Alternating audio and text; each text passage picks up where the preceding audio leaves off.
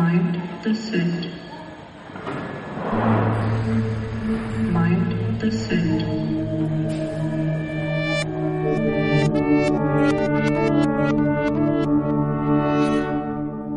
Hallo und herzlich willkommen zum Podcast Mind the Set. Wir beschäftigen uns hier mit dem Thema Mindset. Das heißt, die Idee, dass man mit der Art, wie man denkt, mit einer bestimmten Art zu denken, das eigene Leben beeinflussen kann oder auch nicht. Das hinterfragen wir auch immer mal wieder. Und wir beschäftigen uns auch immer mehr mit der Szene oder sogar der, man könnte sagen, mit der Industrie rund um das Thema Mindset, die sich aufgebaut hat. Ähm, also Angebote, die sich als Life-Coaching, Seminare oder Selbsthilfe zum Beispiel bezeichnen und eben diesen Mindset-Begriff verwenden. Aktuell sind wir aber sehr tief immer noch in der Vergangenheit, sozusagen in, den, in der Wiege des Mindset-Begriffs, weil wir uns immer noch mit dem Buch Wie man Freunde gewinnt von Dale Carnegie beschäftigen, das in den 1930er Jahren geschrieben wurde, aber immer noch heute in der aktuellen Mindset-Szene viel zitiert wird, sogar empfohlen wird und deshalb beschäftigen wir uns damit ähm, und ja, bringen da aus unserer Sicht auf jeden Fall ein großes Opfer für euch als Zuhörer. Und ich hoffe, ihr wisst es immer noch zu schätzen. Und wenn ihr neu eingeschaltet habt, umso mehr.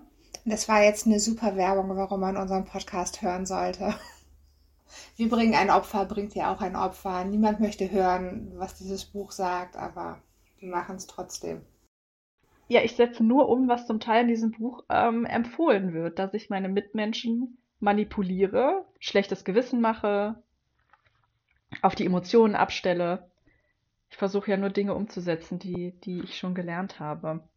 Heute in dem Kapitel, mit dem wir uns beschäftigen, wird es ja auch um, um so sozusagen höhere Motive geben, um einen höheren Sinn. Und auch da könnte ich ja sagen, so ein Opfer, das ich bringe für die Menschheit, indem wir uns mit diesen Sachen nochmal auseinandersetzen. Also, ich finde, da kann man auch was draus machen. Aber wir werden gleich tiefer einsteigen. Ähm, vielleicht zur Orientierung, das Buch besteht aus vier Teilen. Wir sind inzwischen am Ende von Teil 3.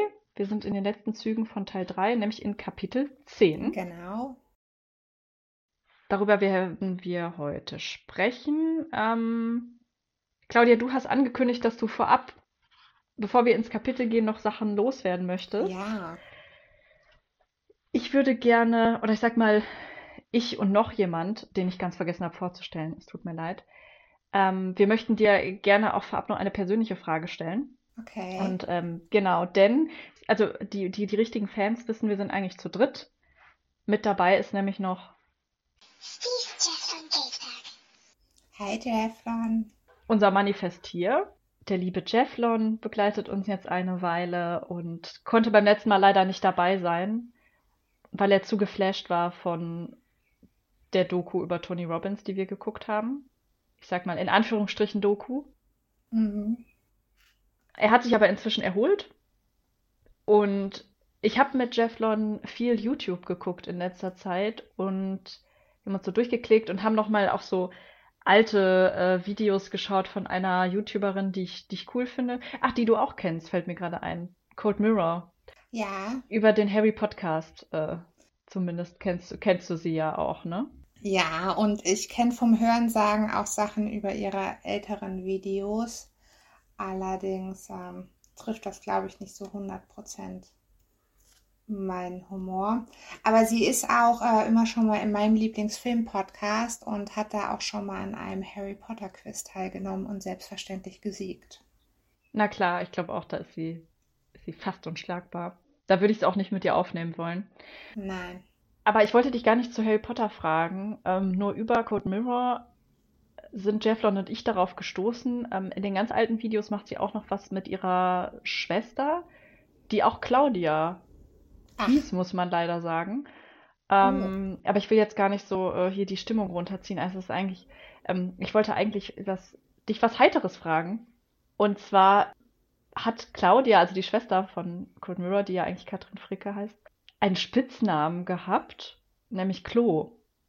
Also Mirror hat ihre Schwester Klo genannt. Ich glaube, das ist, weil, also wegen der französischen Aussprache. wollte ich gerade sagen, im Französischen gibt es das ja dann mit C-L-O-U. Ja. Und ähm, aber irgendwie war das dann doch so ein bisschen befremdlich, wenn sie, wenn sie dann immer so, äh, so gesagt hat, ja, und Klo ist auch dabei. Und die alten Videos, also die sind auf jeden Fall, das ist auch mehr so, so, ich sag mal, infantiler Humor. Da waren die beiden ja auch noch was jünger. Aber ähm, es war trotzdem ganz, ganz unterhaltsam. Und ja, Jeffler und ich haben uns einfach gefragt, beide, wurde Claudia auch schon mal Klo genannt und dürfen wir Claudia auch liebevoll zukünftig Klo nennen? Also, ich bin noch nie Klo genannt worden. Ähm, tatsächlich ist das weit verbreitetste bei mir Claudi oder dass Leute Claudia sagen. Du sagst ja zum Beispiel auch fast nie Claudi. Und das Lustige ist, es gibt aber so eine Seite meines Freundeskreises, die kennt mich nur unter Claudi. Also, und ich glaube, das kommt alles von zwei Personen, die immer Claudi gesagt haben und alle Leute, die mich darüber kennengelernt haben oder erstmalig von denen von mir gehört haben, für die bin ich auch nur Claudi und nie Claudia. Okay. Und es gibt da eine äh, tatsächlich lustige Geschichte. Bei meinem allerersten Arbeitgeber gab es mehr als eine Claudia. Und zwar auch unmittelbar im, im gleichen Bereich. Und dann habe ich gesagt, so ja, dann ist sie Claudia und ich bin Claudi, weil sie halt auch ein Stück älter war. Und das ging so weit, dass dann irgendwann mal ein Kunde vorbeigekommen ist und mein Chef mich dem Kunden tatsächlich mit Claudi und meinem Nachnamen vorgestellt hat. Also, guten Tag, das ist Claudi so und so und dann meine Position genannt hat. Und ich stand da und habe kurz gedacht, wie findest du das gerade? Also im Endeffekt hat es meiner Kompetenz, glaube ich, keinen Abbruch getan, aber es war so ein kurzer Moment, wo ich gestockt habe und dachte, okay, das ist krass, dass ich gerade dem Kunden mit Claudi vorgestellt werde. Ich würde jetzt auch nicht, von mir aus würde ich dich jetzt auch niemals Klo nennen. Bisher gab es einfach nicht so dass den, die, die Notwendigkeit, weil auch ich kenne ja nur zwei Claudias und meistens gibt es da nicht so den Konflikt, wer jetzt gemeint ist. Also meistens ergibt sich das immer aus dem Kontext. Wobei, Hm. ähm, lustig war ja meine Mutter. Meine Mutter hat sich da ein bisschen schwer getan am Anfang, dich einzuordnen. Und sie kennt wiederum auch noch mehrere Claudias. Und wenn ich dann was mit Claudia gemacht habe, am Anfang hattest du dann noch, ich weiß nicht, ob du dich daran erinnerst, hattest du den die Zusatz, Kloster Claudia. die Kloster-Claudia. Was ich manchmal Also das meintest ein du, bisschen oder? hilarious finde. Ja, genau, das meinte ich. Ja. Weil wir ja ein ähm, Yoga-Seminar, wir haben ein Yoga-Wochenende im Kloster gemacht.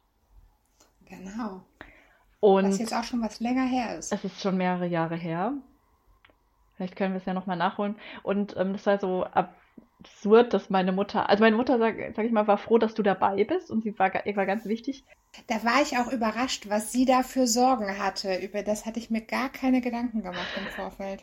Ja, im Nachhinein finde ich es auch lustig. Also genau, es war, ähm, ich glaube, das beruhte auf ihren eigenen Erfahrungen, ähm, als sie beim Pilgern, beim Wandern mal in einem Genau. Kloster übernachtet haben. Und da waren halt Mönche, die wohl so ein bisschen unangenehm waren, sag ich mal. Auf jeden Fall hat meine Mutter irgendwie so, so kaum, in meiner Erinnerung so kaum gefragt, so, was macht ihr da und wie seid ihr darauf gekommen, sondern so die erste Frage war irgendwie, sind da Männer in diesem Kloster?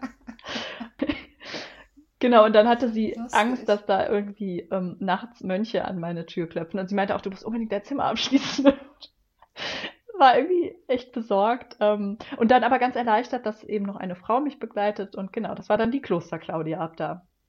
Ja, Aber vielleicht freut Ist es dich okay. äh, zu hören, inzwischen bist du aufgestiegen im Rang. Du bist jetzt die Podcast Claudia. okay. Das, ähm, ja, danke für diese Promotion. Ja, Und so ist das höchste Ziel jetzt, dass ich gar keinen Beinamen mehr brauche, weil ich die die Claudia Claudia, bin, ich glaube oder? ja. Ich glaube, dann hast du es wirklich geschafft. Okay. wenn du für alle nur noch die Claudia bist. Oder du, du kannst es natürlich auch eine Abkürzung nehmen und einfach irgendwas ganz, einen Skandal erzeugen und dann kennen dich vielleicht auch alle und sagen so, was, das ist die Claudia, die das gemacht hat? Die, die auf dem Creator Festival einfach über die Bühne gelaufen ist und ich weiß nicht. Die von Tony Robbins umarmt wurde und es nicht wollte Genau. oder sowas. Ja, ist auch eine Art von Ruhm. Das stimmt. Es gibt keine schlechte Publicity. Es gibt nur Publicity. Hauptsache, man redet über ihn. Ja, das, ähm, nein, also ähm, spaßeshalber darfst du mich gerne Klo nennen. Allerdings möchte ich bitte, dass du das dann auch eher französisch betonst Klo. und ähm, nicht deutsch wie die Toilette. Bonjour, c'est Klo, mon ami Klo. Genau. ich könnte dich natürlich auch, wobei wir haben jetzt selten irgendwie beruflich noch miteinander zu tun. Aber das wäre natürlich auch witzig, wenn ich dich dann Kunden irgendwie vorstelle. Ähm, das ist Klo. Eine sehr kompetente Kollegin. Genau. Also lustigerweise habe ich tatsächlich ähm, unmittelbar dann ein Computerproblem lösen können vor dem Kunden, für den Kunden, weil unser ITler noch nicht da war. Insofern hat das, äh, war Claudi danach, wenn die jemals an meiner Kompetenz gezweifelt haben, Warst du dann war das dann. ähm, rehabilitiert? Genau. Ich saß halt gegenüber vom ITler, insofern kriegt man da ja immer einiges mit. Und der war auch ganz stolz auf mich nachher, als er dann ich genau das gemacht habe, was er auch gemacht hätte. Lass mich raten, ähm, du hast den Computer aus und wieder angemacht? Nein, der USB-Stick von denen wurde nicht anerkannt und Mhm. dann habe ich dem einen Pfad zugewiesen, Wow, weil das nicht automatisch passiert ist. Ja, ich Respekt. weiß. Ein Kollege äh, von mir, mit dem ich, also es war eigentlich nur ein Praktikum, wir haben nur ganz kurz zusammengearbeitet, aber dem hat es auch gereicht, dass ich, ich habe dann auch solche Sachen gemacht, wie das jetzt, aber manchmal auch einfach nur Geräte aus und wieder angemacht und dann hatte ich schon die Bezeichnung, ah ja, sie sind sehr EDV-affin. Das äh, nehme ich seit, und seitdem so mit und irgendwie finde ich, was du erzählst, passt auch. Also der hätte dich bestimmt auch sehr EDV-affin gefunden. Sogar mein Chef war beeindruckt, der hätte das natürlich auch nicht gekonnt. Aber meinen äh, vorherigen Chef, der nicht so computer- und technikaffin war, konnte ich schon mal damit beeindrucken, dass ich äh, bei seinem Handy es erfolgreich geschafft habe, dass sich der Bildschirm wieder dreht, weil das natürlich genau in der falschen Variante dann irgendwie fixiert hatte. Da war er auch ganz begeistert und ich konnte dieses Lob kaum annehmen, weil das ja sowas Banales war. Ja, Ach ja, vielleicht bin ich jetzt demnächst die, die Technik, Technik, Claudia, ich glaube auch, die Techie, die Nerd-Claudia. Das passt ja zu, ein bisschen zu Podcast. Auf jeden Fall auch dieses, wie man mit Komplimenten umgeht. Es wird ja auch in dem Buch, das wir gerade lesen, immer mal wieder empfohlen, auch sehr großzügig mit Komplimenten zu sein und Leute für, stimmt. für alles Mögliche zu schmeicheln. Und vielleicht hat dein Chef ja auch Dale gelesen, Dale Carnegie, und dachte, ich muss ihr auf jeden Fall jetzt sagen, dass sie das gut gemacht hat. Dann habe ich sie in der Hand. Dann kann sie mir nicht mehr widerstehen. Na, der war auch so sozial kompetent. Na gut. Und hey, sein Leben, stell dir mal vor, wie schlimm das ist, wenn dein Handy in der falschen Variante eingestellt ist und du kriegst das nicht mehr behoben. Wenn du alles nur noch im Querformat hast, obwohl du es Hochformat Oh Gott. willst, das ist ja Das schon ein ist wirklich Problem. schrecklich, wenn man dann auf so Websites auch irgendwie so mal runterscrollen will. Ja, nee, wahrscheinlich war der einfach. War das aufrichtig, sincerely und ähm, Du honest. kennst ihn doch, insofern. Ach, der war das. Weißt du Okay, doch, ja. ja. Also keiner von unseren gemeinsamen, sondern der danach. Ach, der war das. Ach so, ich dachte gerade, es war der Der von unserem lustigerweise gemeinsamen. auch Okay. Nein, nein, der lustigerweise auch auf dem Bild war, was du mir letztens geschickt hast. Ich bin das nochmal durchgegangen, wen ich überall gefunden habe. Okay, vielleicht. Ich weiß gar nicht, ob ich das hier im Podcast erzählen sollte. Ich mach's mal, weil ich glaube, es ist wirklich schwer zu finden. Ich ähm, hatte irgendwie Lust und habe nochmal in unserer gemeinsamen Vergangenheit ähm, gewühlt. So Claudia und ich haben vor vielen, vielen Jahren mal zusammen gearbeitet beim gleichen Arbeitgeber und habe im Netz eine Veranstaltung gefunden, auf der wir beide waren. Da gibt's auch ein Foto. Und es ist ganz lustig. Ich sitze da halt so ganz brav, aufmerksam, weil jemand gerade was Mhm. erzählt und Claudia ist so mega in einer professionellen Fotopose. Also du wirkst so wie so eine professionelle Fotografin, finde ich. Danke. Aber da ist, ist mir nochmal richtig das äh, Herz aufgegangen. Irgendwie dachte ich so, das war, also weil das auch so eine Abschlussveranstaltung war und da dachte ich so, Und ich wusste schon, dass du gehst. ja, ich glaube auch, das war schon so ein bisschen emotional. Ähm, ich könnte jetzt nochmal ausholen, wie emotional das auch immer war mit den Fotos, weil mit dem Fotos machen, weil ich, als ich das gesehen Ja. habe, dachte ich so, oh, ein Glück, Claudia hat an dem Tag den, die Fotos gemacht, weil das war auch so, unser Chef wollte immer das, also er hat nie einen professionellen Fotografen gebucht, sondern uns, also immer einem von uns die Aufgabe gegeben, professionelle, in Anführungsstrichen, Fotos zu machen von Veranstaltungen. Mit nicht professionellen Kameras. Mit einer voll schlechten Digitalkamera und hatte dann jedes Mal was zu meckern und meinte immer wieder, ich habe das Motiv falsch ausgewählt, ich habe das gemacht und, und wie die Lichtverhältnisse. Und dachte ich so, ja, also A, ich habe mich hier nicht als Fotografin beworben und das stand auch nicht in der Stellenausschreibung, sondern äh, ich bin Geisteswissenschaftlerin und meine Aufgaben sind eigentlich auch andere. Und Also äh, Kim, du als Digital Native kannst sowas doch. mit der alten Digicam von 2000, aus dem Jahr 2000 so ungefähr. Und genau, er war dann halt bei mir auf jeden Fall immer unzufrieden. Ich weiß nicht, wie es bei dir war, aber irgendwann, ich, mich hat es richtig wütend gemacht, weil ich wusste schon, ich gebe ihm die Kamera zurück und sage wieder, ah, Kim, nee, das musst du beim nächsten Mal anders machen. Es hat mich so sauer gemacht. Ich glaube, ich habe irgendwann mal was äh, eigentlich Freches, aber diplomatisch freundlich gesagt, das darauf erwidert und danach war ich raus. Also irgendwie sowas in der Richtung, naja, du kannst mir das ja mal einmal vormachen, damit ich danach weiß, wie ich das machen soll oder irgendwie sowas. Ich habe ihm den Ball zurückgespielt. Ja. Und dann kam nichts, ne? Nichts dahinter. Nein. So, aber ich würde sagen, genau, genug ausgeholt. Wir gehen jetzt in eine andere Erinnerung, wenn das dir recht ist. Also wir gehen quasi ins Denkarium, um im Harry Potter Kosmos zu bleiben. Da habe ich übrigens gestern im Radio was Lustiges gehört, wo irgendjemand über seine Generation gerappt hatte oder einen Songtext und dann war auch mein Patronus ist ein Schweinehund. Da ging es irgendwie um Faulheit. Da musste ich an dich denken. Also nicht, weil dein Patronus ein Schweinehund ist. Ja, aber auch nah dran, mein Patronus ist ja ein Bluthund. Was ist denn ein Bluthund? Ähm, das ist eine Hunderasse. Die sind dafür Ja. gezüchtet, ähm, tatsächlich auch äh, die Fährte aufzunehmen von Jagdwild, also blutendes, Ah, okay. verletztes, Wild, äh, verletztes Wild so aufzustöbern. Und das war erstaunlich präzise, als ich den Test gemacht habe. Da kam jetzt nicht einfach nur Hund, sondern Bluthund. Also Bloodhound auf Okay. Englisch. Ja. Aber du wolltest was erzählen. Genau.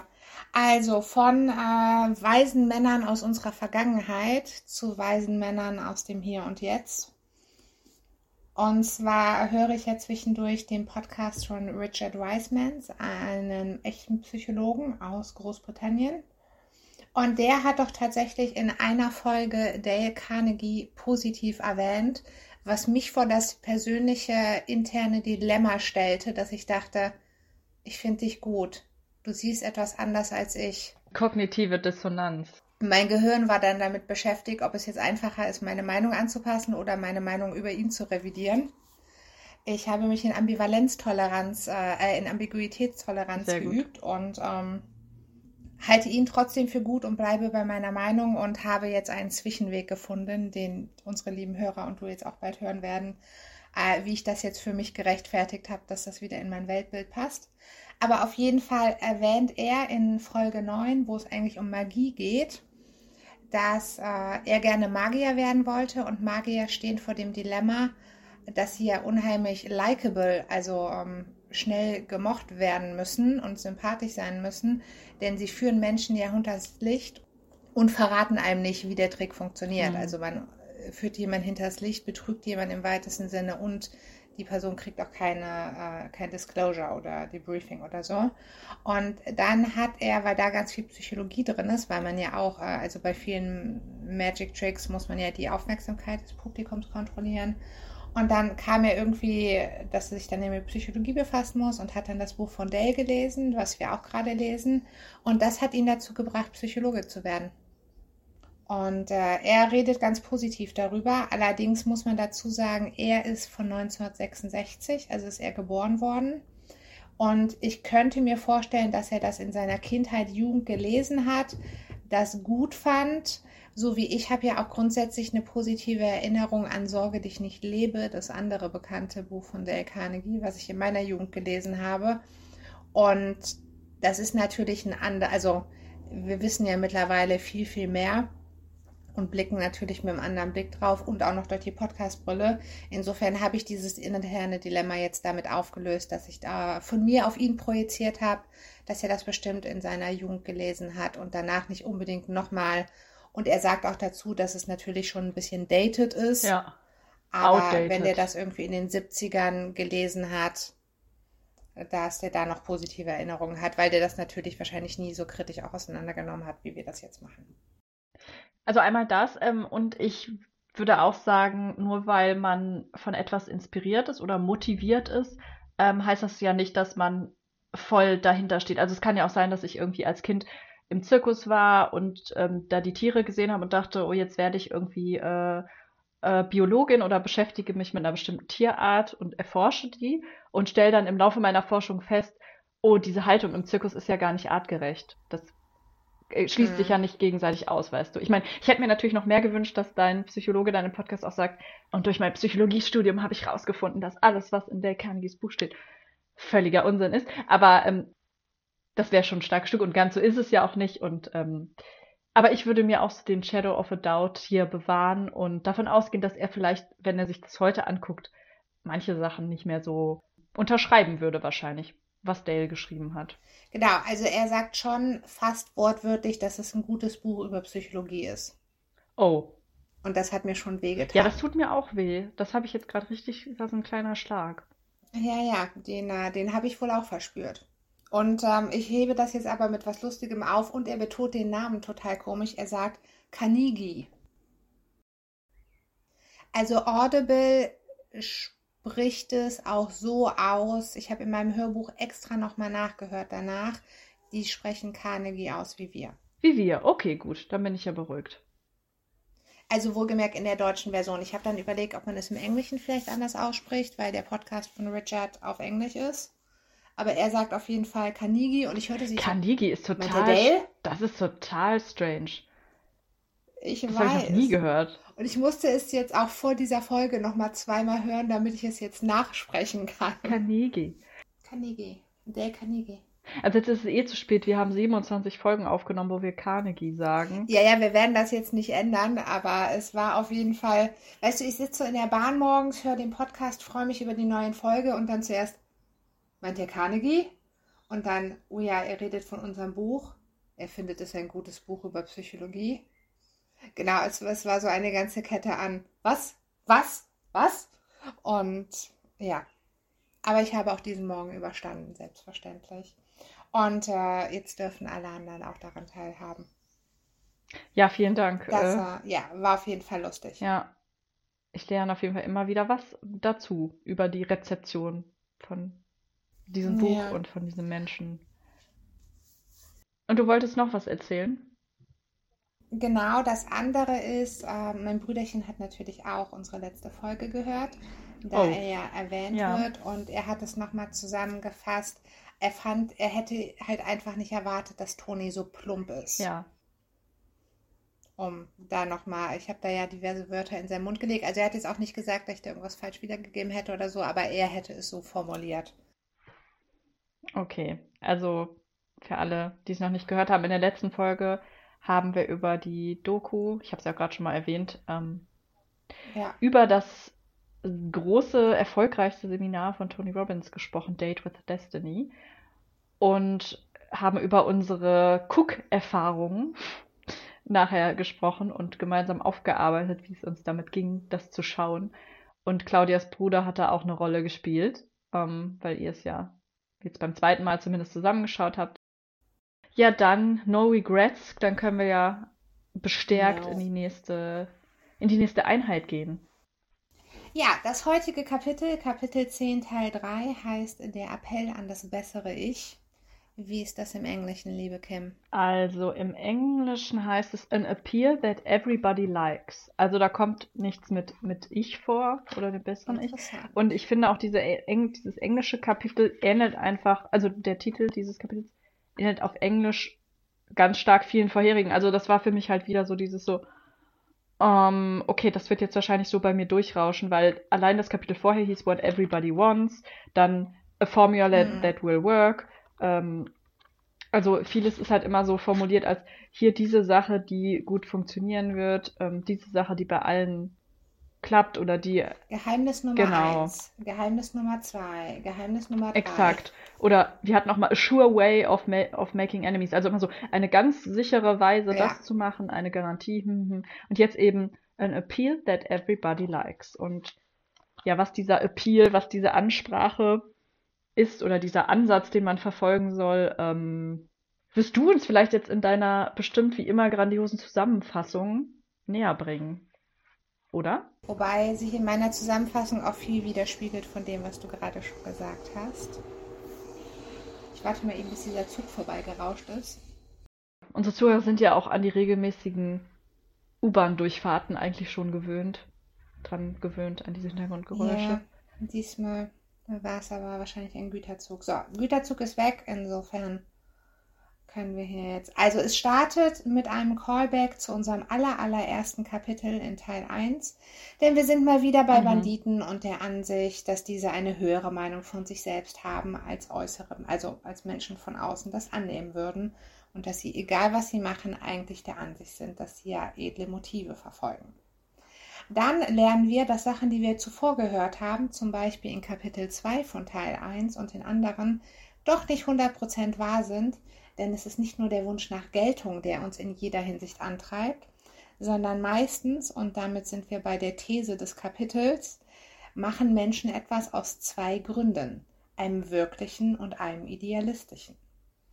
Dale führt dann weiter aus, dass ausschlaggebend natürlich der wirkliche Grund ist, aber weil wir im Herzen alle Idealisten sind, schieben wir lieber edle Motive vor. Und deshalb muss man auch an die edlen Motive im Menschen appellieren, wenn man ihn beeinflussen will. Diese These wird dann über äh, diverse Beispiele bewiesen, in Anführungszeichen, denn das ist ja die Art und Weise, wie Dale glaubt, dass er evidenzbasiert arbeitet. Und wir treffen zuerst einen Mieter, dann erfahren wir etwas über die Macht der Mütter. Rockefeller kommt vor. Dale versucht ein bisschen Reversed Psychology on Us, was aber, glaube ich, nicht so funktioniert. Und dann haben wir noch drei Seiten, die einer Autowerkstatt und einem ehemaligen Schüler von ihm gewidmet sind, um dann damit zu enden, dass alle Menschen eigentlich doch gut und ehrlich sind, was ja auch so überhaupt nicht den Aussagen, die wir bisher in diesem Kapitel getroffen haben, widerspricht. Und wir enden dann in Regel Nummer 10, appellieren Sie an die edle Gesinnung des anderen. Möchtest du dem noch was hinzufügen? Der Zusammenfassung nicht. Wir werden ja jetzt noch über ein paar Sachen sich sprechen ähm, im Detail, aber ich habe auch, wie du jetzt angedeutet hast, festgestellt, dass bestimmte Aussagen, die hier dann getroffen werden zum Menschenbild, eben vorhergehenden Aussagen zum Menschenbild widersprechen oder schwer vereinbar damit sind. Wenn es für dich okay ist, würde ich gerne Jesse James, womit wir starten, direkt überspringen. Okay, ich möchte nur einmal kurz sagen, dass ich Jesse James von Lucky Luke kenne und deshalb ähm, da lustige Assoziationen jetzt hatte. Also mir ist schon klar, dass das so eine, ähm, also dass es eine Grundlage dafür gibt, so tatsächlich im Wilden Westen so, und dass es schon eine, eine echte Person war, aber irgendwie habe ich halt immer diese Lucky Luke Comic-Figur vor Augen. Deswegen konnte ich das auch nicht so ganz ernst nehmen, wenn darüber gesprochen wird, welches Mindset Jesse James hat und welches Selbstverständnis. Ähm, das ist lustig. Ich kenne es primär aus irgendwelchen Liedern. Ja, es gibt auch ein bekanntes Lied, also was irgendwie Anfang des 20. Genau. Jahrhunderts auch geschrieben wurde und so ganz oft interpretiert ja. wurde. Das habe ich auch äh, gesehen. Genau, ja. daran musste ich denken. Ja, auf jeden Fall äh, erfahren wir, wie gesagt, über ihn das, was ich eben auch schon gesagt habe, dass er genau wie die alten, späteren Generationen an Banditen, Verbrechern, Mördern etc. eben auch eher der Ansicht war, dass er eigentlich wie Robin Hood ist. Denn er nimmt ja von den Reichen und gibt es den Armen. Das steht hier jetzt nicht so, aber das ist meine böse Zusammenfassung. Ja, oder? Ja, total. Kommt so rüber. Ja, und dann treffen wir JP Morgan und äh, da schreibt Dale, erwähnt in seine, einer seiner analytischen Betrachtungen, dass der Mensch eben meistens aus zwei Gründen etwas tut, wirkliche und idealistische. Und dann dachte ich, analytische Betrachtungen, wer ist denn dieser Mensch? Ist das vielleicht ein Gelehrter, ein Psychologe? Und siehe da, er ist Unternehmer und Privatbankier und Gründer aus dem 18., also 1800 noch was 1837 oder sowas, vielleicht ein bisschen später. Und JP Morgan gibt es heutzutage ja immer noch und das geht auf ihn zurück als kleiner mhm. Fun Fact. Ach, okay. Mhm. Ja, ähm, interessant. Ist aber, wie das ja häufig äh, bei so Geschichten ist, nach seinem Riesenaufstieg, den er dann auch mit Eisenbahn und Ähnlichem hatte, dann irgendwann auch Investmentbanking gemacht hat, hatte er natürlich auch den ein oder anderen Skandal, wo ihm Veruntreuung und ähnliches vorgeworfen wurde. Was ja, ja irgendwie häufig der Werdegang zu sein scheint. Ja, in der Tat. Genau, und dann sind wir schon bei. Ähm, Wolltest du noch was ergänzen? Ich wollte ein Zitat aufgreifen, das kurz ähm, bevor JP Morgan eingeführt wird, gebracht wird. Also ein Satz, der im Kapitel steht ähm, und dem ich widersprechen möchte. Ja. Den würde ich gern vorlesen. Ja, bitte. Ich weiß gerade gar nicht, was du meinst. Ja, du wirst mir sicherlich zustimmen, aber ich wollte es einfach nur, auch wenn es self-evident ist, einfach nochmal sagen. Also hier steht der Satz, The fact is that all people you meet have a high regard for themselves and like to be fine and unselfish in their own estimation. Ist das wirklich so? Ähm, nur zum Teil, würde ich sagen. Ja und nein ist meine Antwort. Also wir haben ja schon oft im Podcast über selbstwertdienliche Attributionen zum Beispiel gesprochen Mhm. oder Erklärungen, die Menschen sich im Nachhinein geben. Da spricht er später auch nochmal ein Kapitel drüber. Also dass man sozusagen innerlich immer noch eine Begründung für sich selbst hat, ähm, warum man Dinge tut, ähm, um vor sich selbst besser darzustellen. Also unter diesem Stichwort selbstwertdienlich würde ich auch sagen, ja, auf jeden Fall. Ähm, das ist ja auch einfach, um die eigene Psyche zu schützen, wichtig, dass man sich selbst nicht permanent fertig macht, sondern tendenziell versucht, ähm, von sich ein halbwegs stimmiges Bild zu haben. Es gibt ja auch diesen, diese Tendenz zur Selbstkonsistenz ähm, und auch nicht allzu schlecht über sich selbst zu denken. Ja. Aber es ist ja schon so, wir merken ja auch gerade seit es Differentialpsychologie gibt oder da mehr geforscht wird, also die Frage, worin unterscheiden sich Menschen und Persönlichkeiten, wird das ja immer deutlicher, dass es Menschen gibt, die tendenziell eher besser von sich denken und zum Beispiel Menschen, die ähm, fast reflexartig an sich selbst zweifeln. Und das kann natürlich was mit Erfahrung zu tun haben, die, oder hat das generell ja die Persönlichkeit, welche Erfahrung habe ich gemacht, aber es ist ja schon so, dass es ähm, dann auch bei manchen Menschen wirklich ein überdauerndes Merkmal ist, dass sie einfach dazu neigen, ähm, erstmal zu überlegen, okay, was habe ich gerade falsch gemacht in der Situation? Ja, darf ich dem direkt widersprechen? Ja, natürlich. Ähm, also ja, du hast recht, es gibt Menschen und äh, man sagt ja auch immer schon mal, dass Frauen schneller an sich zweifeln als Männer. Zum Beispiel. genau. Ähm, aber das eine hat mit dem anderen ja nur bedingt was zu tun. Also auch wenn ich schnell geneigt bin, in Konflikten oder in jeglicher Situation zu denken, hm, ich habe jetzt keine positive oder vielleicht sogar nur eine neutrale Reaktion. Was habe ich falsch gemacht? Dann widerspricht das ja nicht dem Bedürfnis, dass ich mich selbst trotzdem gerne für großmütig und selbstlos und toll halte. Okay, verstehe. Also, ja. Weil die, also schnell zu denken, ich bin Ursache für Negatives in anderen, heißt ja, also unser Selbstbild möchte ja nicht, dass wir uns mit Absicht schlecht gegenüber anderen Menschen verhalten. Weil das ja nicht sehr selbstwertdienlich Ja. ist.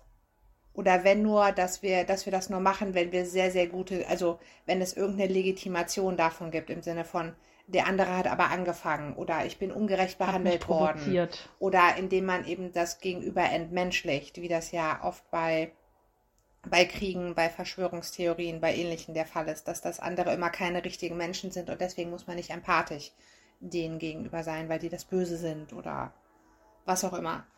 Und das ist ja unabhängig davon, dass ich vielleicht schnell glaube, Menschen haben mein Verhalten fehlinterpretiert oder dass ich denke, hm, was hätte ich da anders machen sollen? Offensichtlich ist das nicht zum Erfolg, denn dann habe ich ja immer noch keine bösen Absichten, sondern es kam irgendwo im besten Fall zum Missverständnis.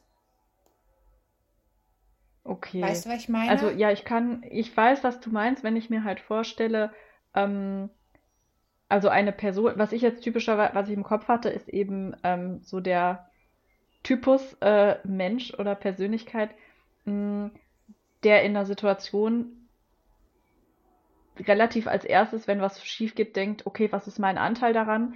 Ähm, was habe ich falsch gemacht? Und damit ja annimmt, dass man tatsächlich zum Beispiel auch ungerecht hätte oder war ich vielleicht zu unhöflich. Und ich kann verstehen, dass du dann sagst, ja, aber trotzdem kann das Bedürfnis der Person ja sein, also weil man sich fragt sich gut das zu ja, denken. weil man gerne anders wahrgenommen werden würde, als man offensichtlich gerade wahrgenommen wurde.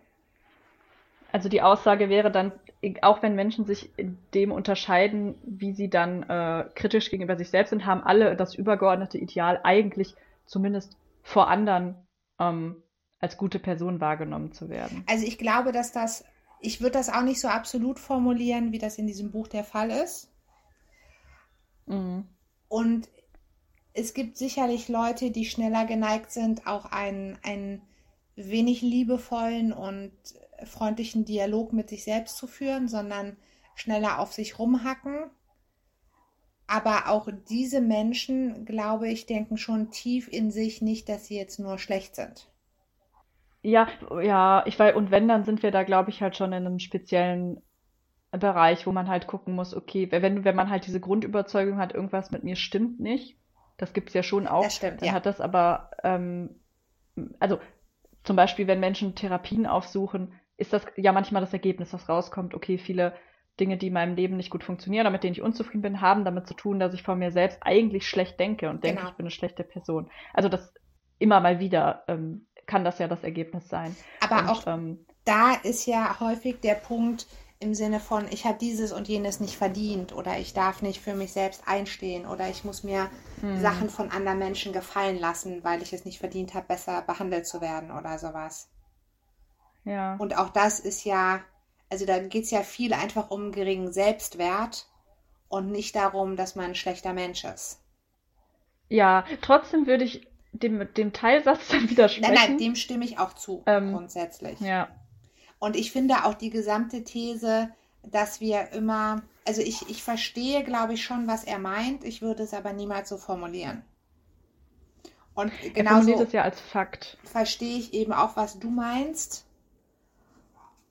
Und glaube aber, dass wenn wir es jetzt richtig auseinandernehmen, wir da noch viel mehr Variablen damit reinpacken müssen. Mm, Aber ich stimme dir schon zu. Also das suggeriert ja, dass jeder immer denkt, ich bin der Tollste. Und Genau. das ist definitiv nicht der Fall. danke, genau, das wollte ich nur an der Stelle Genau. auf jeden Fall festhalten. Und für mich ist eben dieser Punkt, ich bin der Tollste, dem stimme ich zu, das denkt nicht jeder, aber für mich ist noch nicht grundsätzlich das Gegenteil davon, dass ich ein schlechter Mensch bin. Oder dieses Schlecht ist für mich, äh, in, muss man ausdifferenzieren, das wollte ich damit sagen. Es ist ja nicht, Okay. es gibt ja nicht immer nur eins und null oder A und B oder entweder oder, sondern dazwischen gibt es ja noch ganz, ganz viele andere Sachen.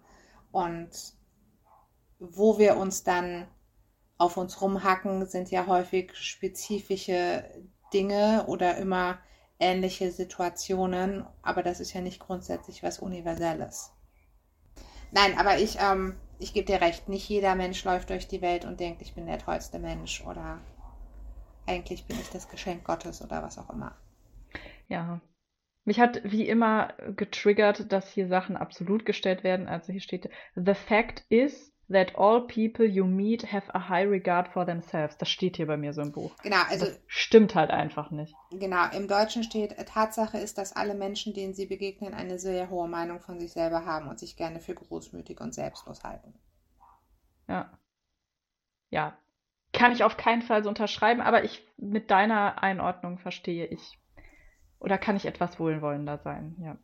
Ja, aber es ist natürlich schon häufig so, dass gerade Menschen, die sich gar nicht diesbezüglich in Frage stellen, es vielleicht mehr machen sollten und umgekehrt.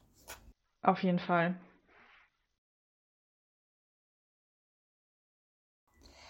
Ja, stimmst du denn der zweiten These von JP Morgan zu, dass wir immer zwei Gründe haben, einen wirklichen und einen idealistischen? Du weißt ja auch, Zahlen triggern mich und ich würde nicht Ja. dieser exakten Zahl zustimmen, dass wir immer zwei Gründe haben. Ähm, ich glaube, was er meint und dem könnte ich dann zustimmen, ist, dass wir rationalisieren. Genau, ja. Ähm, das heißt, das ist ja auch ein, ähm, gerade in der kognitiven Psychologie, ähm, ein äh, Verhalten, dass man, wenn man auch zum Beispiel kognitive Dissonanzen hat, also dass man zwei Gedanken oder Erfahrungen, Eindrücke hat, die einander widersprechen, um die zu vereinen, ähm, Gründe findet. Also zum Was wir Beispiel. ja zu Beginn bei mir erlebt haben live. Genau, du hast es uns praktisch vorgeführt, ähm, als du in deinem Podcast gehört hast, der Psychologe, den du eigentlich gut findest, findet ein Buch gut, das du nicht gut findest oder trifft eine Aussage, die du nicht, nicht nachvollziehen kannst. Genau, und dann musstest du für dich das rationalisieren, also du musstest einen Grund finden, der, ähm, und da würde ich auch das Wort soziale Erwünschtheit dann einbringen, also du hast einen Mhm. Grund gesucht, der auch sozial akzeptiert ist. Also, dass du sagst, ja, ich kann mir vorstellen, der Mann hat äh, zu einem jungen, in einem jungen Alter das Buch gelesen und deshalb, ne, das klingt ja sehr vernünftig.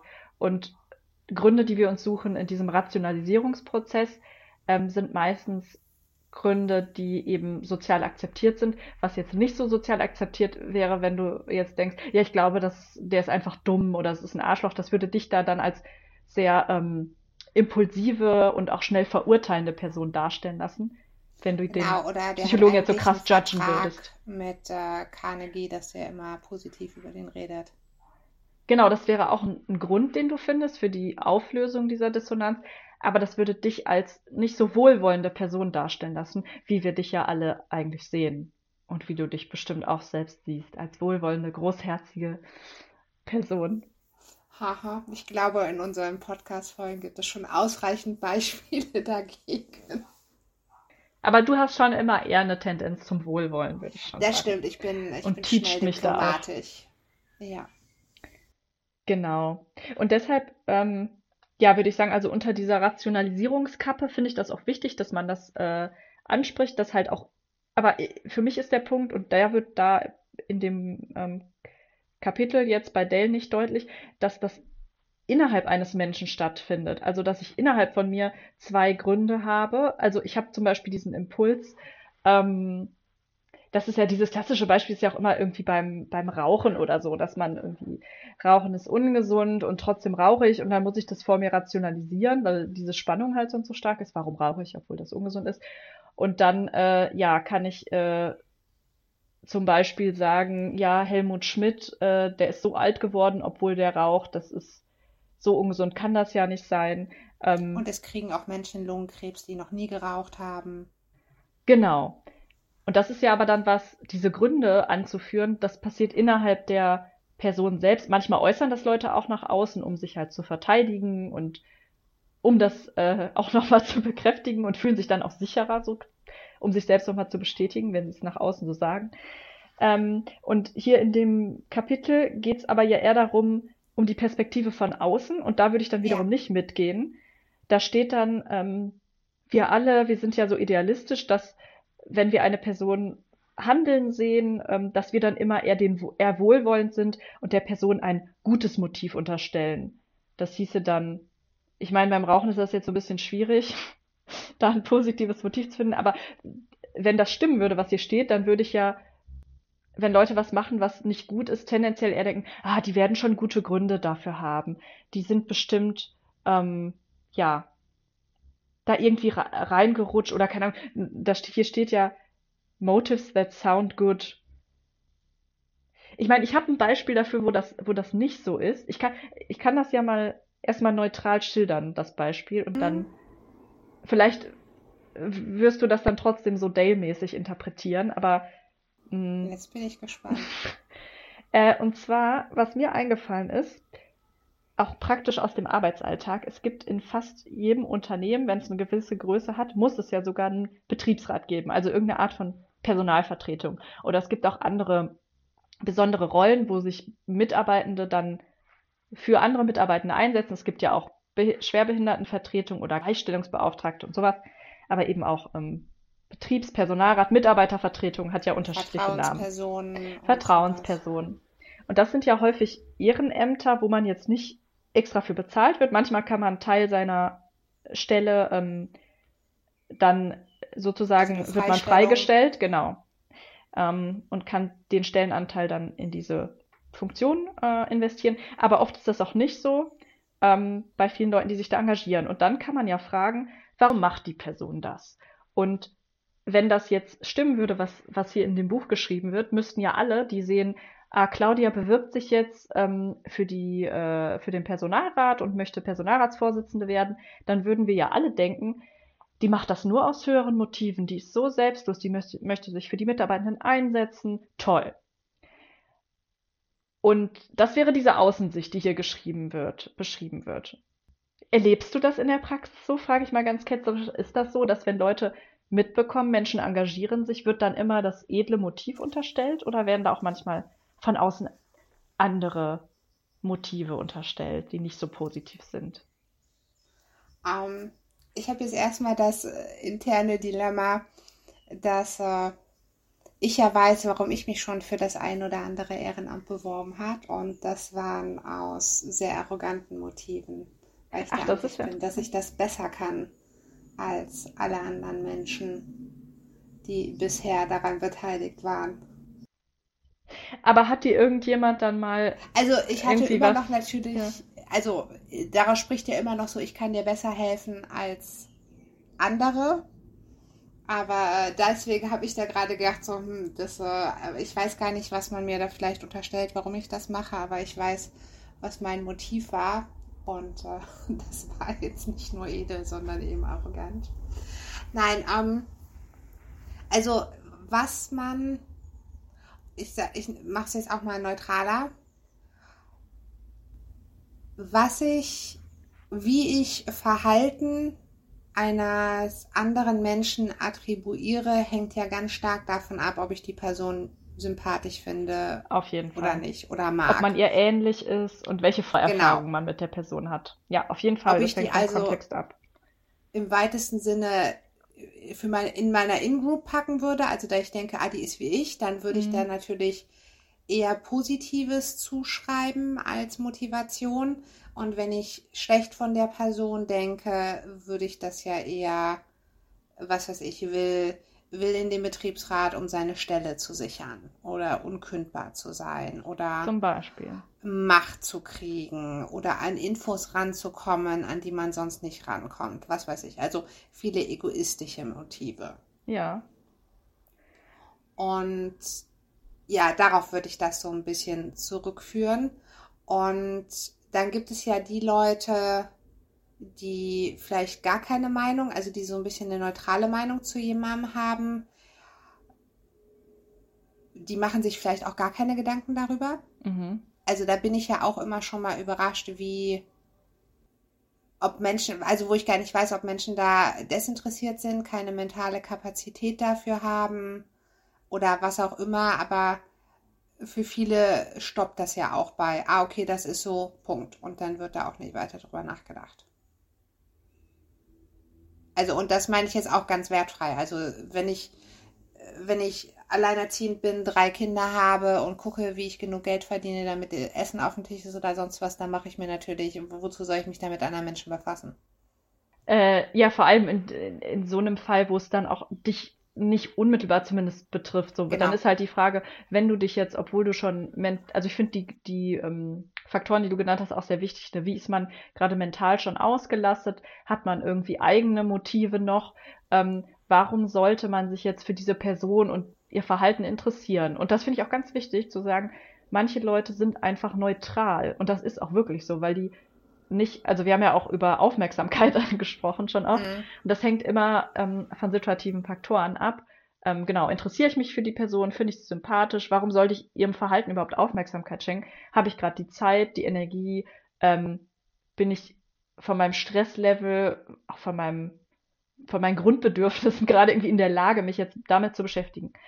Und davon geht das Buch ja auch nicht aus, sondern sagt ja immer, Menschen sind dann entweder komplett so oder komplett so, aber dass es auch viele Menschen gibt, die Dinge einfach nicht registrieren oder sagen, ja, ich nehme das jetzt so hin, es interessiert mich nicht weiter. Das kommt ja hier nicht Also es vor. ist ja auch häufig, betrifft mich, also tangiert mich das in irgendeiner Form. Genau. Und wenn, wenn ich da gar keine Berührungspunkte mit habe, dann kann mir das ja egal sein. Ja, Oder dass man halt einfach nur guckt, so, hm, habe ich da einen Nachteil von, habe ich da einen Vorteil von? Und wenn beides nicht der Fall ist, kann es mir auch egal sein. Wenn ich einen Vorteil habe, freue ich mich vielleicht noch oder bin da, will ich was Positives zu attribuieren. Und wenn ich einen Nachteil habe, dann weckt das natürlich schon mal Widerstand. Aber manchmal ist das ja so eine sehr, sehr simple Kosten-Nutzen-Rechnung ja, in Anführungszeichen, die auch gar nicht unbedingt bewusst abläuft. das stimmt. Das würde ich auch schon mal sagen, dass das, dass es auf jeden Fall den Leuten nicht immer so bewusst ist. Und was ich interessant finde, auch deswegen habe ich das Beispiel auch gewählt, also mir fällt halt immer auf, wenn Leute sich überhaupt verhalten zu einer Sache, wo mir jetzt nicht unmittelbar klar ist, wo ist gerade dein Bezug, warum tangiert dich das? Und dann gucke ich Ja. schon mal hin und denke so, hm, warum sind die gerade eigentlich so involviert und, und verurteilen gerade entweder positiv oder negativ oder also urteilen dann, ne? Ja. Und weil ich, also meine persönliche Haltung ist, ich gehe meistens eher immer von diesem neutralen Zustand aus und mir fällt dann nicht auf, wenn eine Person sich nicht äußert, sondern mir fällt auf, wenn eine Person sich äußert und zum Beispiel sagt, oh, die Claudia, die hat sich jetzt wieder für den Personalrat ausstellen lassen äh, und hat dann eine Meinung dazu. Dann bin ich eher so, ach, das ist ja interessant, warum hast du überhaupt eine Meinung dazu? Und wenn jemand nichts dazu sagt, wundert mich das eigentlich nicht. Und ich kann nur sagen, Ja, das kann ich nachvollziehen, weil du auch so denkst, so, was sind deine Eisen im Feuer? Warum, genau, was triggert dich gerade? Wieso reden wir darüber? Genauso fände ich das dann nämlich sass, wenn eine Person sich super positiv äußert und sagt, also die Claudia, ich habe gesehen hier, die ist auf dem Plakat wieder, die hat sich aufstellen lassen. Das finde ich ja so toll. Ähm, also die möchte wirklich hier äh, die, das Betriebsklima verbessern und die möchte sich einsetzen. Da würde ich auch sagen, hm, aber warum erwähnst du das überhaupt so? Nein, also da, da würde ich immer denken, okay, die Person hat irgendwie, das müssen ja jetzt keine schlechten Motive sein, aber ich finde es erstmal ungewöhnlich, wenn man ähm, sich zum Verhalten anderer Leute jetzt Warum das überhaupt Thema genau ist? in der Form äußert, wenn nicht unmittelbar der, der Bezug für dich so klar ist. Also das hatten wir ja auch lustigerweise sogar, ich habe dir ja eine Sprachnachricht geschickt gestern nach der Ja, Arbeit. die habe ich auch gehört. Da bin ich jetzt mal von ausgegangen. Und da habe So ich eine ja Situation auch meinte ich auch, genau. Anstoß genau an etwas genommen, wo ich dachte, wieso erzählt die Person das überhaupt uns? Und habe dann ja auch tatsächlich potenziell schlechte Motive unterstellt. Was natürlich auch mit meiner eigenen Meinung zu der Person, über die gesprochen wurde, Mhm. zusammenhängt. Aber ja, da hatte ich ja auch dieses unmittelbare Hassgefühl, da ich dachte, wieso erzähl, wo, wo, warum reden wir gerade darüber? Angenommen, Kim und ich sind ja jetzt nicht mehr beim gleichen Arbeitgeber und es gibt eine Person, die da war und dann gewechselt hat und du erzählst mir jetzt irgendwas über die Person und es gibt aber gerade gar keinen Grund, weswegen wir überhaupt über diese Person reden. Okay, also um jetzt nochmal den Punkt hinter mein Betriebsratbeispiel zu machen, Ja, mir ist das eingefallen, weil ich das schon mal so erlebt habe und wohlgemerkt, da habe nicht ich mich für irgendeine Position beworben oder engagiert, sondern eine andere Person und ich habe mitbekommen, dass andere eben geurteilt haben und die, also die, alle, die sich geäußert haben, haben sich negativ geäußert und haben negative ähm, Motive unterstellt und zum Beispiel gesagt, ja, die Person meldet sich jetzt nur, um irgendwie Kündigungsschutz zu haben, diese Person meldet sich jetzt nur, um, oder weil sie Machtfantasien hat und so, aber niemand hat, vielleicht haben manche Menschen sich positive ähm, Motive gedacht, aber niemand hat diese positiven Motive geäußert. Das verzerrt dann vielleicht auch meine Wahrnehmung, dass die Leute, die positive Motive unterstellen, ähm, gar nicht zu Wort kommen. Aber die haben nichts zu dir gesagt. Genau, aber meine Wahrnehmung ist einfach ganz subjektiv, dass die meisten Menschen eher neutral sind, jetzt in so einem Beispiel. Und wenn sie Ja. sich äußern, wenn sie nicht neutral sind, dann unterstellen sie negative Motive. Ja, und das ja dann aber auch wieder, also, aber das ist ja meistens erstmal Spiegel der eigenen Agenda Auf jeden Fall. oder des eigenen Selbst, äh, äh, Weltbildes. Gab es nicht auch mal so einen küchenpsychologischen Spruch darüber, ähm, wenn Menschen einem etwas Negatives über eine andere Person erzählen, dass man dann immer sofort suspicious, also ähm, Hass gegenüber der Person, die eben negativ über eine andere redet, sein sollte. Dass man auf der Hut sein soll. sehr elegant formuliert. Ja, aber das stimmt, das war bei uns schon in der, ich glaube schon in der Grundschule so, oder irgendjemand hat mir das schon sehr, sehr früh in meinem Leben gesagt, dass wenn eine Person vor dir schlecht über andere redet und du erstmal denkst, okay, wir haben gar nicht so eine Vertrauensbasis, wir kennen uns noch nicht so lange oder wir haben eigentlich nicht die Beziehung zueinander, dass wir jetzt so tief über andere irgendwie ablästern. Und wenn eine Person das trotzdem macht, dass das ein Zeichen ist, okay, die redet wahrscheinlich auch schlecht über dich. Und das ist aber immer schwer zu überprüfen, ob das stimmt. Ich kann das für meine Erzfeindin, die ich in einer sehr frühen Folge erwähnt habe. Du hast eine Erzfeindin. Ach, habe ich dir das noch nie erzählt? Ja, das war ja im Studium, die immer gefragt hat, die immer Fragen Ach, gestellt die, hat. ich habe ich, ich hab ihr nicht so einen hohen Stellenwert. Das sage ich immer aus Spaß. Also- ist. Okay, dann ist gut. Halt, weil das so die eine Person war, die eine Zeit lang, also irgendwie war unser Verhältnis so, dass halt einfach so völlig ohne Grund und ohne große Vorgeschichte war das so Ja. komplett negativ aufgeladen und halt auch immer so eine Spannung und ich wusste auch nie genau warum, aber irgendwie war das so Und auch nicht mehr rettbar. überhaupt nicht irgendwie. rettbar. Ich würde natürlich sagen, sie hat das so entschieden. Und von meiner Seite war da das Angebot. Aber irgendwann war ich halt auch genervt und war so, okay, also offensichtlich, äh, du magst mich nicht. Oder ich finde, ähm, halt, wie du dich mir gegenüber verhältst, so unangenehm, dass ich jetzt auch nicht, mich nicht mehr bemühe, irgendwie mit dir befreundet zu sein, weil warum? Aber wir sind uns halt immer noch mal begegnet. Genau, und dann habe ich irgendwann, weiß ich gar nicht mehr, habe ich halt gesagt, das ist meine, weil, weil wir ja dann dadurch doch eine Art von Beziehung hatten, weißt du, aber es war keine Freundschaft. Was ist das dann? Es ist eine Feindschaft.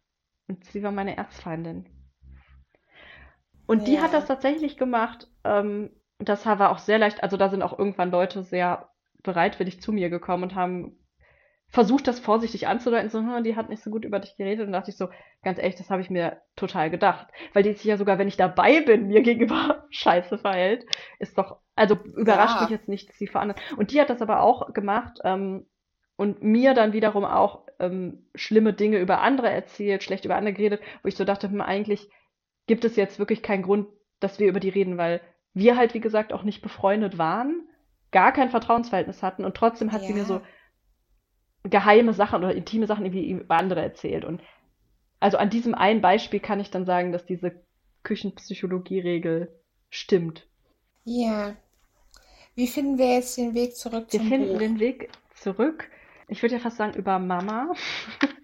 Gerne, das ist das einzige Beispiel, über das ich reden Ich, möchte. ich baue eine Brücke. Ich war nämlich, also tatsächlich habe ich auch mich bei meinen Eltern über meine Erzfeindin beschwert. Die kannten so, alle wussten, wer das ist. Das war halt so lustig, weil ich dann auch oft einfach nur gesagt habe, so dieses Mädchen nervt mich einfach so und ich weiß nicht, wie ich damit umgehen soll. Und alle, also bis heute, alle kennen die und alle zitieren auch immer noch irgendwelche Sachen, obwohl sie die nie getroffen haben. Und ähm, genau, von daher habe ich, hätte ich dann auch öfters mal meine Mama anrufen sollen, beziehungsweise ich hätte meiner Erzfreundin sagen sollen, meine Mama findet das nicht gut, wie du mit mir sprichst. Und nach diesem Kapitel hätte das ausreichen müssen, weil ich ja dann an das höhere Motiv der Mutter appelliert habe. Möchtest du uns das nochmal einordnen, wie das im Kapitel Mein liebstes Beispiel in diesem? Kapitel. Ich weiß nur noch nicht, wie ich diese neue, ich weiß, wie nennt man das, diese neue Strategie, der wann ich die demnächst mal anwenden kann. Also, als der unterdessen verstorbene Lord äh, Northcliffe in einer Zeitung ein Bild von sich sah, das er nicht veröffentlicht haben wollte, schrieb er dem Herausgeber einen Brief. Aber er schrieb nicht etwa, bitte publizieren Sie dieses Bild nicht mehr, ich mag es nicht. Er appellierte an edlere Motive, an die Liebe und Verehrung, die wir alle unseren Müttern entgegenbringen, und schrieb, bitte publizieren Sie dieses Bild nicht mehr, meine Mutter mag es nicht. Ja, also die neue Manipulationskarte, das Ass im Ärmel, was wir alle haben und wahrscheinlich so noch nie angewendet haben, sind Mütter. Man kann einfach seine Mutter ins Spiel bringen. Hast du eigentlich die Deine Mutter-Phase mitgemacht, als das immer so die Beleidigung war, oder war das bei dir dann noch nee, nicht? ich glaube, das gab es bei uns noch nicht. Bei mir war das in der Schulzeit halt eine Zeit lang, dass das so Nee, das hatten wir. das Ding war, dass man das halt auf alles bege äh, entgegnen konnte, dann natürlich mit einem anderen Kontext. Ja. Aber das war auch gut, das war eine gute Taktik, so als Spiegel, egal was eine Person dir in den Kopf geworfen hat, du konntest immer sagen, deine Mutter, und dann war das direkt Interessant. gegen die Mutter und dann war das äh, eine sehr starke Waffe. Aber, also ist dann auch ein höheres Motiv, aber hier ist das ja anders gemeint, sondern hier wird ja beschrieben, äh, dass man Leute damit über, davon überzeugen kann, zu tun, was man will, indem man sagt, ähm, also meine Mutter findet das. Also ich habe ja dann auch überlegt, ob ich, wenn der so schreiben würde, der hat das ja an die Zeitung geschrieben, ne? Also so habe ich es verstanden. Ich glaube, ich, ich glaube, ich hätte dann seitens der Zeitung irgendwie zurückgeschrieben, ja, hat Ihnen Ihre Mutter denn erlaubt, überhaupt den Brief zu schreiben? Weiß Ihre Mutter, dass Sie diesen Brief schreiben? Vielleicht sollten Sie vorher noch mal mit ihr Ich sprechen. hätte geschrieben, wie alt sind Sie? Habe ich irgendwas verpasst? Ist das gar nicht Ihr Foto? Unsere Zeitung darf erst ab 16 gelesen werden.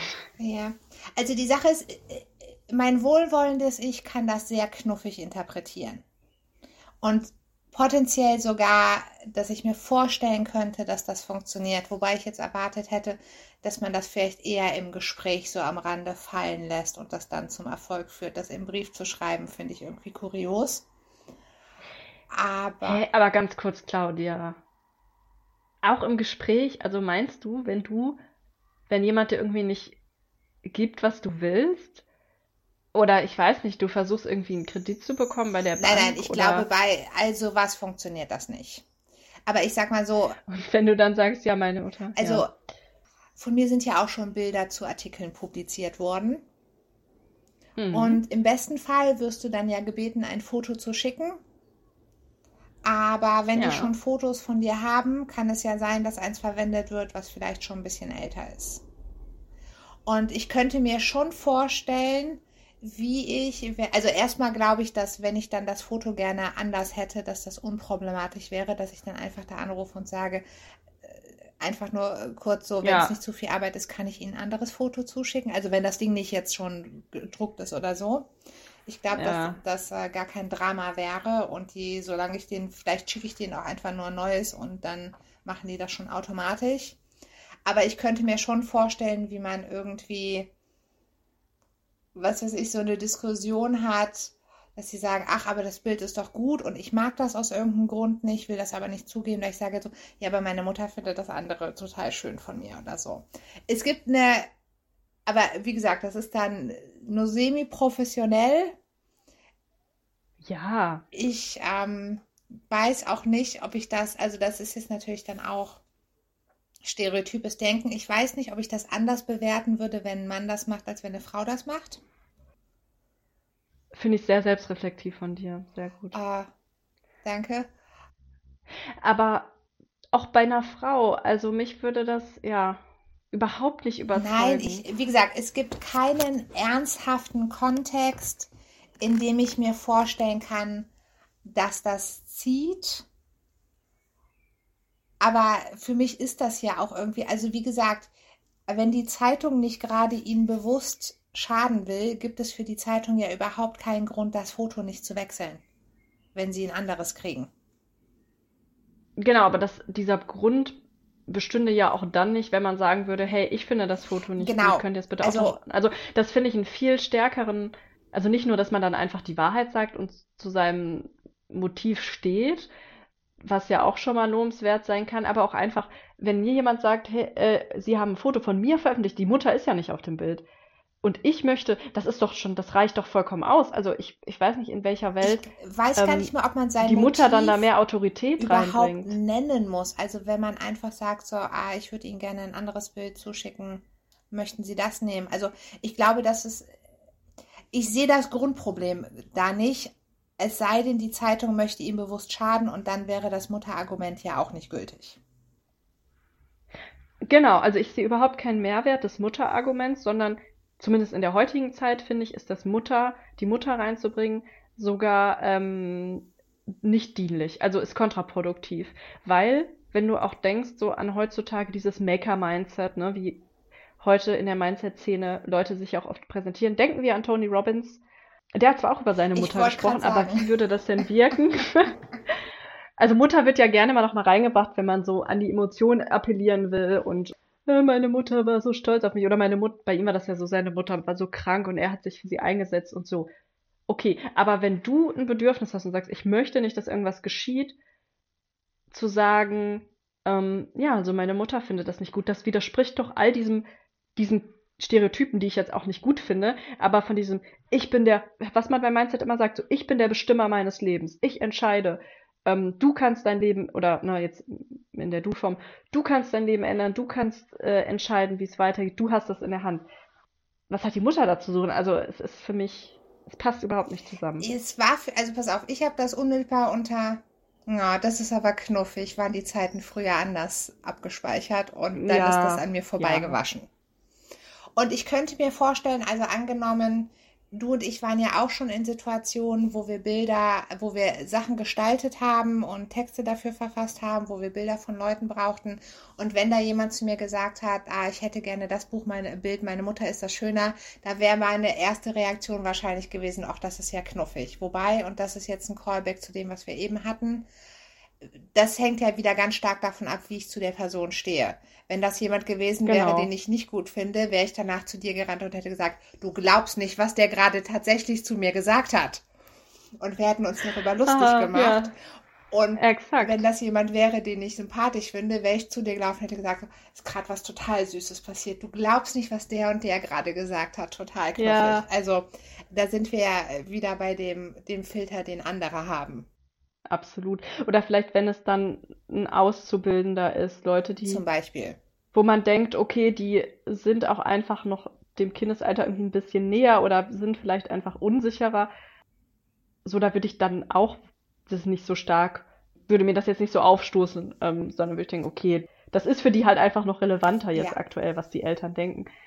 Aber tendenziell ist halt, sobald du über 18 bist, ja, wiegt das vor dem Gesetz ja nicht mehr, wenn deine Eltern sozusagen auch für oder gegen was sind, sondern es zählt, auch bei Recht am eigenen Bild und so zählt ja, was du mm, machen möchtest oder wie, ob du deine Rechte verletzt siehst zum Beispiel. Ja, möchtest du dazu noch eine lustige Geschichte aus meinem Arbeitsleben hören? Na klar. Also, Gerne. ich bin ja jetzt schon ein ganz klein bisschen von 18 entfernt. Und die, mein Arbeitgeber, da wird auch so eine Zeitschrift rausgebracht, wo es ums Unternehmen geht. Und meine Eltern, ihnen bringe ich die tatsächlich immer mit. Und die lesen die mehr als ich und haben da immer große Freude dran. Und manchmal erzählen die dann auch so, ja, das und das ist ja jetzt da. Und dann weiß ich das immer gar nicht, weil ich das ja nicht so gelesen Ja. habe. Auf jeden Fall hatte ich letztens mit irgendeinem Kollegen, älterer, also älterer Herr ist jetzt äh, übertrieben, aber auf jeden Fall älter als ich. Und er dann, ich dann so, er hat irgendwas zu dieser Zeitung gesagt und ich so, ach, meine Eltern lesen die immer total gerne. Und dann meinte er, weil du da auch regelmäßig was für schreibst und die dann immer stolz auf dich sind. Und das Oh. ist ja sozusagen das Gegenstück zu dem, was wir bei Dale gelesen haben. Also da habe ich es ja nicht reingebracht, sondern es war ja sofort seine Zuschreibung. Und ich musste es dann enttäuschen, denn ich habe tatsächlich nur maximal einmal was für diese Zeitung geschrieben. Hm. Und das war auch eher zufällig, weil ich es eigentlich für einen anderen Kontext geschrieben habe und sie es dann aber dafür verwendet haben. Und sonst ist da nie was von mir drin, weil warum auch? Und äh, das fand ich aber in dem Moment total süß, wo ich dachte, ah, okay, diese Meinung hast du. Also, also ich fand, es hat halt sehr viel über ihn ausgesagt, auch in gewisser Hinsicht. Aber da musste ich auch gerade dran denken. Und das war, das war lustig, wie das sofort seine Assoziation war. Und ein Teil von mir sich dann auch dachte, ha, in deinem Weltbild bin ich auf jeden Fall jünger als ich bin, glaube ich. Aber tatsächlich kann ich das nachvollziehen. Also ich weiß nicht, ob ich es bei dir angenommen hätte, aber bei mir war das tatsächlich so, als ich äh, das erste Mal dann was veröffentlicht habe, was eben eine Zeitung war. Also das ist ja jetzt dann nicht mal irgendwie so ein Fachmagazin gewesen, sondern das war so, das war eine Zeitung, die aber in einer bestimmten Branche gelesen wird. Mhm. Aber es ist jetzt nicht peer-reviewed Ich Journal weiß oder genau so. welche. Und das war halt auch so, dass ich, ich glaube, ich habe das sogar kopiert und meinen Eltern geschickt. Meine Eltern haben alle Veröffentlichungen von mir. Um genau zu sein, haben die Veröffentlichungen, die ich nicht mehr in meinem eigenen Bücherregal stehen habe. Die haben, weil Oh. alle meine Veröffentlichungen Oh. sind also ich muss sagen, schön. mittlerweile nicht mehr alle, aber alle wesentlichen, die stehen bei meinen Eltern im Bücherregal. Von daher da, ne, wenn es um solche Sachen geht, finde ich gar nichts gegen Mütter und Väter, die stolz auf ihre Kinder sind oder die sich für das Leben ihrer Kinder interessieren, auch egal wie alt man ist. Ähm, aber ich würde halt nicht sagen, hey, das ist jetzt was, was ich empfehlen würde. Wenn du mit Argumenten ähm, alleine nicht. nicht weiterkommst, dann äh, sag, dass deine Eltern auch der gleichen Meinung sind, so oder noch besser. Ja, ich ich wollte das ja nicht, aber meine Mutter wollte das. Ja, ich, ähm, ich zitiere das, was ich eben gesagt habe. Wie alt bist du? Ja. Wobei ich noch eine Sache zugestehen muss. Ich, in einem, einer einzigen Situation, finde ich, ist das Mutterargument okay, aber dann auch, wenn man die Mutter des Gegenübers reinbringt. Jetzt bin ich Und zwar, gespannt. was ich, was ich gemerkt habe, was tatsächlich, ich weiß nicht, ob es funktioniert, aber was zumindest ähm, erstmal ähm, mir das Gefühl gibt, ein gutes Argument gemacht zu haben oder ja, was Leute manchmal so ein bisschen innehalten lässt, ist ähm, beim Catcalling. Also wenn man als Frau oder wenn man als Frau gelesen wird und dann ähm, meistens von Männern äh, so im Vorbeigehen ähm, angepfiffen wird oder Dinge zugerufen werden, die sich auf das Äußere beziehen. Hm. Das bezeichnet man ja auch als Catcalling Mhm. und das ist schon ein Unterschied zu Komplimenten, eben durch die Art, wie das geschieht und dass das nicht eine Art ist, was wertschätzend ist, sondern sehr so objektifizierend und ich beurteile dich, ich bin der Beobachter, ich gebe mein Urteil ab und Frauen sind in dieser Rolle meistens halt immer nur etwas, ne, was Mhm. angeguckt und beurteilt wird. So diese Situation meine ich und jetzt nicht irgendwie, wir sitzen auf einer Party und flirten oder so Hm. sondern Catcalling. Und wenn man da als Frau das Gefühl hat, ähm, das ist so ungerecht oder wird ja dann auch wütend manchmal und da gibt es inzwischen auch viele Leute, die irgendwie Sachen empfehlen, was man sagen kann und so. Hm. Aber was ich schon gemerkt habe, ist, dass wenn man Leuten so sagt, so ja, oder wenn Leute nämlich auch fragen, ja, hier darf man nicht mal mehr ein Kompliment machen, ne? Was ist denn hier der Unterschied zwischen Komplimenten und ich habe dir doch nur was Nettes zugerufen? Wenn man sagt, ja, aber wie würde deine Mutter das jetzt finden, dass das manchmal Leute zum Nachdenken bringt, weil die dann schon verstehen, ja, meine Mutter, ich würde das, ich würde mich vor meiner Mutter nicht so verhalten, wenn sie dabei Mhm. ist. Und dass dann tatsächlich die Mutter einen Unterschied macht, eben weil es auch eine Frau ist, also ist es so, dass es dann schon einen Unterschied macht. Habe ich so den Eindruck oder wurde mir auch berichtet. Ja, das kann ich mir wohl vorstellen. Und ich hätte jetzt die lustige Variante davon, ist ja immer schon mal in Filmen. Jetzt äh, als Beispiel, es gibt ja bei Clueless, sagt dann auch irgendwie, dann will er sich irgendwie die Haare abrasieren oder so und dann die Freundin, weißt du was, ich rufe jetzt deine Mutter an und sag ihr Mhm. das. Also, dass das auch immer schon mal eine Drohung Ja. sein kann, die Auf jeden Fall. effektiver ist als andere. Genau, also die Mutter funktioniert als moralische Instanz, aber eben Genau. die eigene Mutter, das ist der Unterschied. Dale sagt ja, ich soll, oder schlägt da hier vor, ich soll jemand Fremdem sagen, was meine Mutter über irgendwas denkt. Aber effektiver ist es zu sagen, stellen Sie sich mal vor, Ihre Mutter wäre jetzt hier. Wie würde die Ja. ihr Verhalten finden? Ich habe noch mal ein bisschen recherchiert, wie man das auch nennen könnte. Das ist jetzt nicht unbedingt im Zusammenhang mit Mutter so, aber ähm, es gibt ja Experimente, wo Leute, ähm, wo nachgewiesen ist, dass Leute sich anders verhalten, wenn sie sich dabei selbst im Spiegel sehen. Mhm. Und da gibt es doch das mit den Bonbons, auch schon bei Kindern.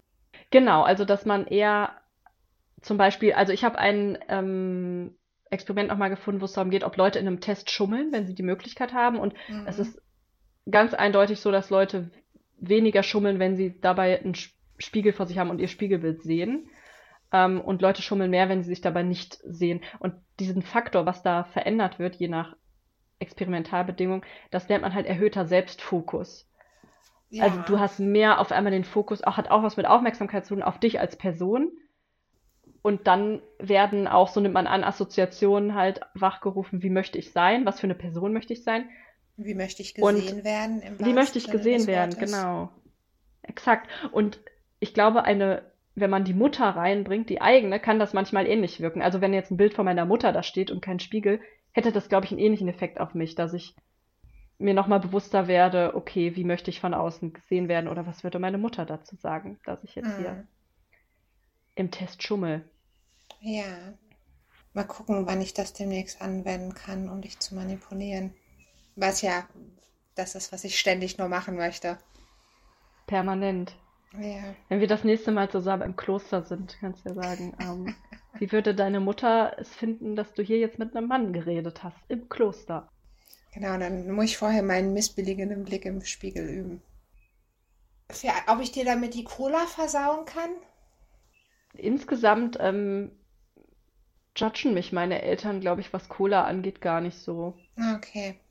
Die wissen, die haben akzeptiert, dass mich das glücklich macht und die gönnen mir Ah, mein okay. Glück. Das, das ist sehr löblich von Ihnen. Daher, ich überlege gerade, wenn wir nochmal das Einkaufsbeispiel am, äh, am Band, am Einkaufsband, wie nennt man das, Ja. an der Kasse Bei der betrachten, vorletzten Folge. wenn das die Mhm. Reaktion gewesen wäre. Was hätte Ihre Mutter gesagt, wenn sie jetzt erlebt hätte, wie Sie mich behandeln? Ich weiß es nicht. Ich würde so gerne die Zeit zurückdrehen auf dieses, auf diesen Moment im Supermarkt damals mit den ganzen zuckerhaltigen Sachen. Ich habe übrigens recherchiert und nichts gefunden, was mir irgendwie erläutert, warum gepresste Orangen gesünder sind als nicht gepresste. beruhigt mich, weil zeigt, dass ich auch sorgfältig recherchiert habe. Ja, von daher, wen es interessiert, der kann ja noch Wenn mal die die vorletzte Antwort Folge. weiß, teilt sie uns mit. Genau, man kann ja auch bei Spotify diese Fragefunktion machen, diese Umfrage. Vielleicht könntest du das noch einstellen. Also warum sind, Ja, welche Gründe ich. gibt es, warum sind gepresste Orangen gesünder als feste Orangenfrüchte? Ja. Übrigens, das für alle Leute, die uns bei Spotify hören, ich werde diese Funktion, ich habe die in der Vergangenheit ja nur vereinzelt genutzt, die wird jetzt häufiger genutzt, sodass wir zu jeder Folge auch immer eine Frage stellen oder vielleicht sogar eine Umfrage machen.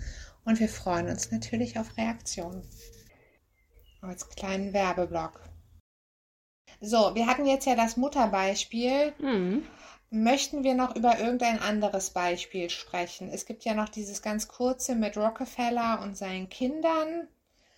Dann äh, der Herr, dem später die Saturday Evening Post gehörte und der am Anfang kein Geld hatte, um Journalisten zu bezahlen. Und dann haben wir dieses gigantische Autowerkstattbeispiel von James Thomas. Ich würde noch mal kurz auf das Beispiel mit diesem Mieter eingehen von Hamilton Farrell. Ah, das Schreckliche. Ich habe gedacht, das schaffen wir, dass wir es nicht machen. Okay. Und was möchtest du da? Möchtest du es kurz vorstellen? Nee, ich will das nur noch mal zum Anlass nehmen, um einen Punkt rüberzubringen. Also, was mir in dem Beispiel aufgefallen ist, ich kann das auch allgemein halten, das hängt aus meiner Sicht nicht mit diesem Beispiel unbedingt zusammen. Okay, aber vielleicht kurz, Mieter ist unzufrieden, droht damit, seinen Mietvertrag zu kündigen. Mieter reagiert darauf relativ entspannt, schreibt einen netten Brief und im Endeffekt wird alles gut. Danke, genau. Erstmal natürlich One in a Million, dass da alles gut Total. geht, halte ich für sehr unwahrscheinlich mal wieder. Wenn man sich das genau ja, und anguckt. die Faulheit als Aspekt wird mal wieder total Genau, ignoriert. genau, dass das auch ein Faktor sein kann. Also es wird ja postuliert, dass ähm, der Vermieter, der schreibt diesen Brief und dass die Art, wie er schreibt, dann den Mieter dazu bewegt, eben den Vertrag weiter zu verlängern. Genau, anstatt zu sagen, okay, vielleicht war der auch einfach nur zu bequem, weil es ist für ihn ja auch einfacher, Ja, ähm, nichts zu tun. Da wollte ich noch mal sagen, dass hier wieder das Bevormundende von oben herab rauskam, was Ja. ich schwierig finde, weil ähm, am Anfang des Kapitels, worüber wir auch gesprochen haben, ähm, wird ja vorgestellt, ja, es gibt immer zwei Gründe oder weniger pauschal könnte man auch sagen, es gibt halt mehrere Gründe, die man für ein Verhalten finden kann. Und ähm, dann geht es ja darum, welche Gründe schreiben uns Leute von außen zu. Und in diesem Beispiel finde ich so krass, dass der Vermieter ja sogar dem Mieter erklärt, ich weiß, was ihre echten Gründe sind. Und das finde ich immer, da würde ich sehr von abraten. Wir haben ja in einer der letzten Folgen hatte ich ja auch das Beispiel ähm, meiner ehemaligen Chefin, die mir gesagt hat, ich weiß, du willst schön sein. ja. Und ähm, das ist für mich ähnlich schwierig hier, wenn man halt anderen Leuten sagt, ja, ich glaube, oder nicht nur ich glaube, sondern ich weiß, das ist der wahre Grund, warum du dich so verhältst, weil nicht nur in Therapie und Coaching, sondern auch in anderen Kontexten weiß man ja inzwischen, dass man nicht immer alles im Blick haben kann davon oder dass eine oder diesen Ansatz in seriösen Kreisen zumindest kenne ich das so, dass man davon ausgeht, also bleiben wir mal bei Therapie und Coaching alleine, dass man denkt, ja, der Patient oder die Klient, der ist Experte für sich selbst. Also eine Person kennt sich Mhm. selbst immer noch am besten. Und ich würde maximal halt sagen, ich könnte mir vorstellen, dass du die und die Gründe hast, so sollen wir darüber sprechen, aber nicht sagen, ich weiß, das ist eigentlich der wahre Grund. Das finde ich, fand ich einfach nur mal wieder schlimm. Und außerdem fand ich, das ist Guilt-Tripping, was der Vermieter macht. Inwiefern? Es ist so, ja genau, da habe ich. Genau, Also du meinst dieses, und ich habe sie für einen Mann gehalten, Genau. der zu seinem Wort steht. Ich bin exakt. auch heute noch davon überzeugt äh, und bereit, alles auf eine Karte zu setzen. Genau. Bin ich auch total allergisch, wenn Leute so sagen, ja, ich habe sofort gesehen, dass du ein rechtschaffener Mensch bist und deshalb bin ich überzeugt davon, dass du jetzt so und so handeln wirst und dann ist das immer neben zufällig natürlich das, was die Leute wollen, wie man dann handelt, ne? Also der Vermieter sagt, ja, sie sind ein rechtschaffener Mann und ehrlich und deshalb weiß ich, sie werden sich jetzt so verhalten, wie es für mich gut ist. Ja, also das Ironische daran finde ich ja, wenn er das ernst meint und sagt, ich halte sie für einen Mann, der zu seinem Wort steht, bedeutet das ja, dass er auszieht. Denn Ja, er hat ja gekündigt. stimmt. Und wenn er zu seinem Wort steht, dann wäre er da ja konsequent und nicht faul. Stimmt. Das hat mich ein bisschen erheitert. Ja. Nein, aber ich weiß, was du meinst und damit äh, würde ich vielleicht kurz auf was anderes.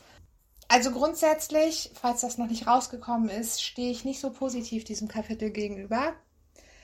Was aber wieder zu einem moralischen Dilemma bei mir, also oder einem inneren Dilemma, vielleicht besser gesagt, führt, ist, äh, ich als Terry Pratchett und Scheibenwelt-Fan, wo es ja die äh, Stadtwache gibt und bei der Stadtwache gibt es einen Charakter, Captain Karotte oder Captain Mhm. Carrot, und der zeichnet sich dadurch aus, dass er auf krass naive Art und Weise der Ansicht ist, dass jeder Mensch gut ist, jeden so behandelt und damit durchweg Erfolg hat. Mhm. Und die Menschen dann auch tatsächlich, die merken, uh, ich werde so behandelt, wie als ob ich toll und gut und rechtschaff rechtschaffen bin. Und dann verhalten sie sich auch so. Mhm. Und tief in meinem Inneren glaube ich, dass diese Strategie in einem Großteil der Fälle funktioniert und habe auch, was aber natürlich null Beweis ist, in meinem Leben auch schon erlebt, dass das funktionieren kann. Denn es ist ja eine Art der selbst, sich selbst erfüllenden Prophezeiung unter Umständen. Mhm. Und deswegen bin ich die ganze Zeit so hin und her gerissen zwischen, weil dieses Kapitel geht mir mega auf die Nerven und die Beispiele sind alle null Beweis, illustrieren teilweise andere Sachen als seine Ursprungsthese. Und trotzdem bin ich ja grundsätzlich, stimme ich dem zu, dass wenn man Menschen erstmal neutral bis positiv gegenübersteht, dass man bessere Ergebnisse kriegen wird, als wenn man von vornherein auf jemanden zugeht mit der Haltung, ich glaube, du bist schlecht und doof. Absolut. Und das finde ich auch, ist was, was man mitnehmen kann. Und das würde ich auch, da würde ich voll hinterstehen und auch sagen, ich habe eigentlich kaum Erfahrungen gemacht, die mir zeigen, dass man erstmal das Schlechteste annehmen soll. Aber der Unterschied ist für mich, du, also du kannst dir ja denken, ich gehe jetzt erstmal vom Besten dieser Person auf und behandle sie, so sie hat mir nichts getan, ich kann ja erstmal sie so behandeln, als wäre sie ähm, eine aufrichtige, nette Person. Das ist was anderes, als zu der Person aktiv zu sagen, ja, ich nehme ja. jetzt das und das über dich an und deshalb möchte ich, dass du das machst. Oder logischerweise, das ist wieder wie Dale damals in dem anderen Hotelbeispiel eine Pro-Kontra-Liste gemacht hat. Auch da ging es ja auch um so eine Saalmiete, um irgendwie ein Hotel ja, oder mit den Jugendlichen, die Feuer machen. Genau. Ich weiß ja, ihr habt keine böse Absichten, aber andere Jungs. Eben. Von oben herab. Von oben herab und das ist das, wo, wo Leute dann vielleicht denken, ja, da, da fängt die Manipulation an und das ist auch erfolgreich und ich würde aber sagen, also ich glaube, das ist oft nicht erfolgreich. Das kann funktionieren, wenn du Leute irgendwie überrumpelst, aber so auf Dauer. Also oder man muss es halt irgendwie viel subtiler machen. Ja, so kriegst du auf jeden Fall, gewinnst du keine Freunde. Wenn du Leuten nee. ständig sagst, dass du sie eigentlich besser kennst als sie sich selbst. Ja, auch wenn das manchmal ja wahr sein kann. Das kann wahr sein, aber dann würde ich, wenn du mit der Person befreundet sein willst, muss man sich gut überlegen. Sollte man das nicht raushängen lassen. Ja, wann man es anspricht so. Also man kann ja auch Ratschläge ja. geben, aber halt, ja, das sind ja hier immer alles Beispiele von Leuten, die sich so gut wie nicht kennen, geschäftliche Beziehungen. Das stimmt. Da würde ich das auf jeden Fall nicht ja, machen. Das stimmt. An diesen One in a Million würde ich gerne anschließen. Ja. Denn es gibt ja dieses letzte Beispiel mit der Autowerkstatt, mhm. wo ja auch ähm, dieser also das Ergebnis ist, dass Leute ihre Rechnung nicht bezahlen wollen, weil sie unzufrieden sind mit unterschiedlichen Sachen. Und dann kommt zuerst so eine milde Inkasso-Form und das führt aber nicht zum Erfolg. Und dann kommt jemand anderes, ein ehemaliger Schüler von Dale und macht dann, startet ganz okay, macht dann einen Kniefall und zum Schluss dürfen die Leute dann selber entscheiden, wie viel sie zahlen. Mhm. Und erstaunlicherweise nutzt auch da das nur eine einzige Person aus und alle anderen zahlen sogar ein bisschen mehr. Mhm ja, kann funktionieren. Also es gibt ja diese Restaurants, wo man zahlt, was man glaubt, wie viel man zahlen sollte. Die, da funktioniert das ja durchaus. Genau. Aber das ist natürlich ein anderer Kontext, als wenn mein Auto repariert wurde. Und ich schon meine Rechnung nicht bezahlt habe. Ja. Ich finde es auch, also ich würde mich da auf jeden Fall nicht drauf verlassen. Ich finde grundsätzlich an diesem Beispiel ähm, interessant, dass das aufzeigt, ähm, dieses Thema, was heute noch immer noch sehr aktuell ist, dass Firmen, also dass es auf Firmen negativ zurückfällt, wenn sie mit Bestandskunden schlecht umgehen. Also mhm. man kennt es ja gerade von Telefonfirmen zum Beispiel oder Internet, dass sie ähm, sehr, also alles tun, um Neukunden zu gewinnen mit verlockenden Angeboten. Aber sobald du einmal Kunde bist, hast du keinen guten Service mehr. Und das ist das Einzige, was ich an dem Beispiel okay finde, dass das da rauskommt, dass sie sagen, okay, wir müssen auch mit unseren Bestandskunden gut umgehen und nicht jetzt einfach nur die mhm. Rechnungen stur eintreiben und davon ausgehen, wir als Firma haben recht, sondern auch den Leuten zu zeigen, äh, ja, wir sind jetzt hier auf Augenhöhe und wenn ihr irgendwie ein Problem habt, dann lasst uns darüber sprechen. Aber ansonsten halte ich das auch für nicht so also das hilft mir jetzt auch nicht, dass ich irgendwas praktisch anwenden kann. Äh, keine Alltagstipps. Ja, und was halt kurios ist, dass wir dann darauf enden, die Menschen sind ehrlich und kommen ihren Verpflichtungen nach und Ausnahmen sind regelmäßig. Und wo ich so ein bisschen hin und her gerissen war, das ist ja da ein Zitat von James Thomas, diesem Schüler von Dale. Mhm. Und Dale hat uns ja bisher ein sehr anderes Weltbild vermittelt. Total. Denn ich habe ja nicht ohne Grund so oft Hashtag alles Egomanen. Mhm. Und da habe ich mich gefragt, ähnlich wie bei dem davor, wenn dann steht, es gibt kein allgemeingültiges Rezept, mit dem man in jedem Fall bei allen Leuten Erfolg hat, ob das jetzt jeweils Sätze von Dale sind oder ob er nur andere zitiert. Also ich habe mich die ganze Zeit gefragt, okay, hat Dale jetzt eine 180-Grad-Wende gemacht? Ja. Oder macht er es niedrigschwellig, indem er anderen Leute das sagen lässt? Aber selbst wenn es nur ein Zitat ist, also ich, diese Sachen, die du jetzt ähm, angesprochen hast, die sind bei mir nicht als Zitat markiert. Also ich lese das Also so. das untere mit die Menschen sind ehrlich und bla bla bla, das ist ein langes Zitat. Ach so, das sagt Mr. Thomas. Hm? Okay, das stimmt. Genau, das Aber andere ist nicht als das, Zitat ähm, markiert. Äh, Nichts funktioniert in allen Fällen. Ne? Es gibt keine Regel, die immer funktioniert. Kann ich schon mal sagen, dass das ein, eines der wenigen Highlights für mich war in dem Kapitel, dass das mal so gesagt wird. Ähm, da glaube ich, dass das schon Dale ähm, so als seine Aussage ähm, reinbringen wollte. Aber selbst wenn er Leute zitiert, Hat das ja immer noch in seinem Buch gemacht. Genau, er steht ja dann dahinter. Und deshalb, für mich ist das auch eine Ja. 180-Grad-Drehung.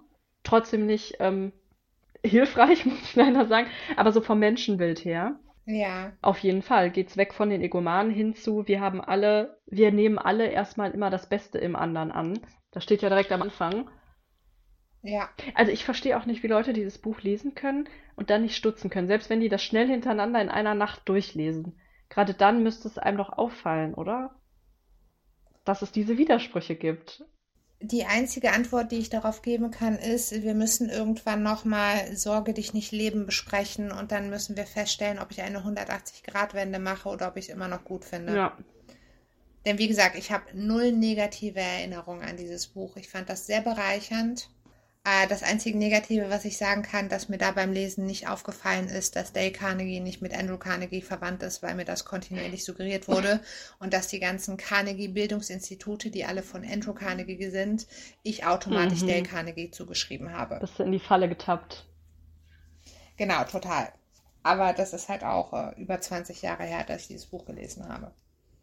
Also deswegen, ich würde sagen, ich stimme, ja, das muss Menschen doch auffallen. Aber ich will nicht ausschließen, dass in dem anderen Buch genau solche Sachen drin sind. Und da ich keine Erinnerung daran habe, ist es mir dann ja offensichtlich auch nicht aufgefallen. Wobei das auch noch mal ein bisschen dicker ist, wohlgemerkt, als das. Ja. Ich weiß es nicht. Und dann würde ich vielleicht aber noch sagen, das macht Dale ja irgendwie ganz geschickt. Da habe ich ja in der Zusammenfassung gesagt, das ist so ein bisschen Reverse Psychology. Er sagt ja dann, wie gesagt, ähm, also er, er geht ja dann auf seine Skeptiker ein, die sagen, äh, das Rockefeller-Beispiel und das, meine Mutter mag das Bild nicht Beispiel. Das mag vielleicht für die passen, aber sowas funktioniert ja nicht. Ja. Und dann sagt er eben, wie gesagt, vielleicht haben Sie recht, es gibt kein allgemeingültiges Rezept, bla bla. Weshalb auch sollten Sie eine andere Methode einführen, wenn Sie mit Ihren bisherigen Resultaten zufrieden sind. Wenn Sie jedoch nicht damit zufrieden sind, weshalb sollten Sie es dann nicht mal wenigstens versuchen? Und das ist natürlich ganz geschickt. Und das habe ich tatsächlich in Seminaren auch schon gemacht. Mhm.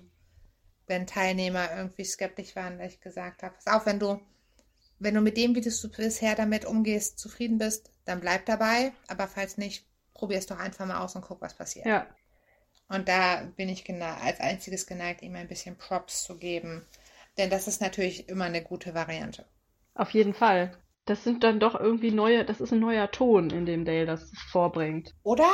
Vorher war es halt immer mehr so dieses, das ist die eine Formel, das wird funktionieren, aber dann auch so im Text, dass gesagt wurde so, ich garantiere dir, hm, hm, hm. und jetzt sagt er, ja, du kannst es probieren und äh, aber nicht alles wird immer funktionieren. So, das sind völlig neue Töne, was eigentlich gut ist, dass er jetzt mal anfängt, Sachen zu relativieren. Aber mich halt auch, das nervt mich auch, weil er es im allerletzten Zu spät zu spät im aller, ja, oder also am Ende eben von diesem dritten Teil und ich auch denke, ja, aber dann ganz ehrlich, sowas müsste eigentlich am Anfang stehen. Dass man sagt, alle Regeln ja, in und außerdem Anführungszeichen. hätten wir ja. uns die Unmengen Wiederholungen dazwischen bitte sparen können. Von daher, naja, du wirst ja gleich sehen, wie meine Bewertung ausfällt. Sollen wir zur Bewertung übergehen? Gerne. Oder möchtest du noch irgendwas zur These zu seiner Regel 10, appellieren Sie an die edle Gesinnung des anderen sagen? Nö, die edle Gesinnung kann sich ja dann auch jeder aussuchen, was man darunter verstehen kann. Okay, was hast du denn für eine Note vergeben? Oder soll ich zuerst sagen? Sag du mal zuerst, ich, ich bin noch am Schwanken. Ich habe ein A- minus Hm. gegeben, aus den Gründen, die ich schon im Vorfeld angeführt habe, dass ich grundsätzlich vielem der Grundidee zustimme, aber sowohl die Umsetzung als auch die Beweisführung äh, schlecht finde. Also ich habe auch zwischen A und M geschwankt und dann vergebe ich jetzt auch eine A-. Du hast mich geinfluenzt. Ich fühle mich jetzt sicherer. Echt? Ich dachte, du machst jetzt genau, dass du dann ein M plus Nö. vergibst oder so.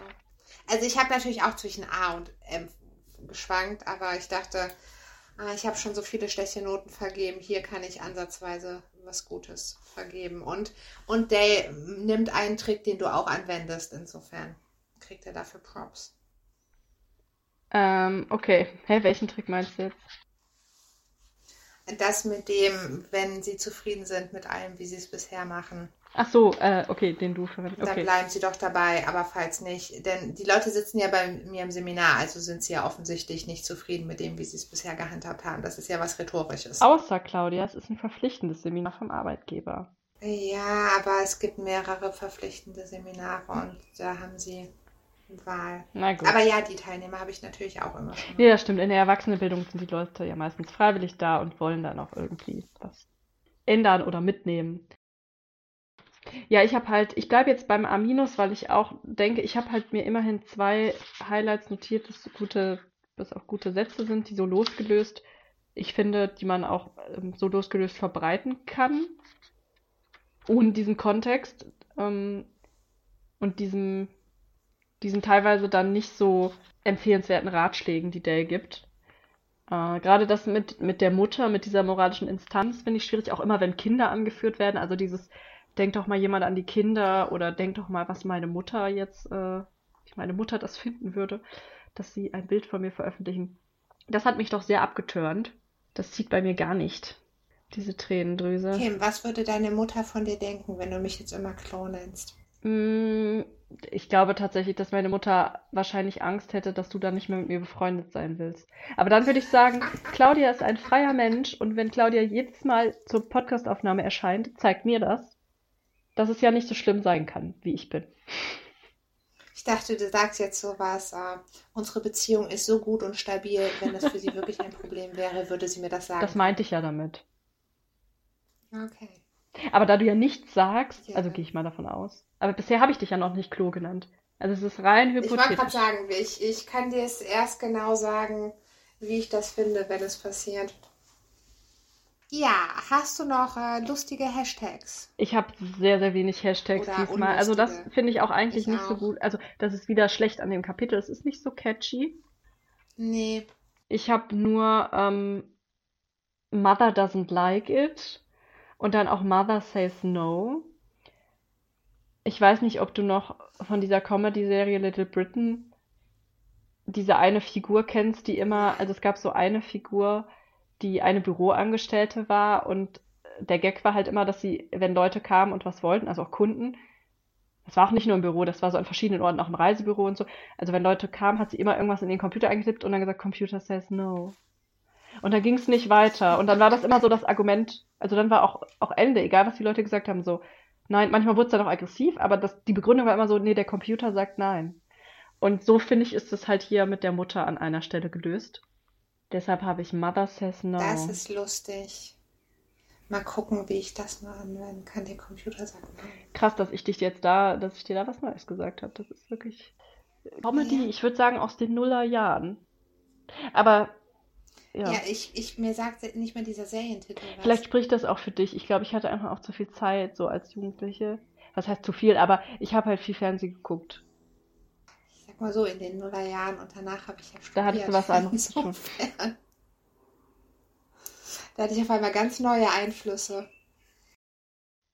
Ich habe noch einen Hashtag. Ja, bitte. Absolutely and unconditionally, also absolut und ohne, bedingungslos.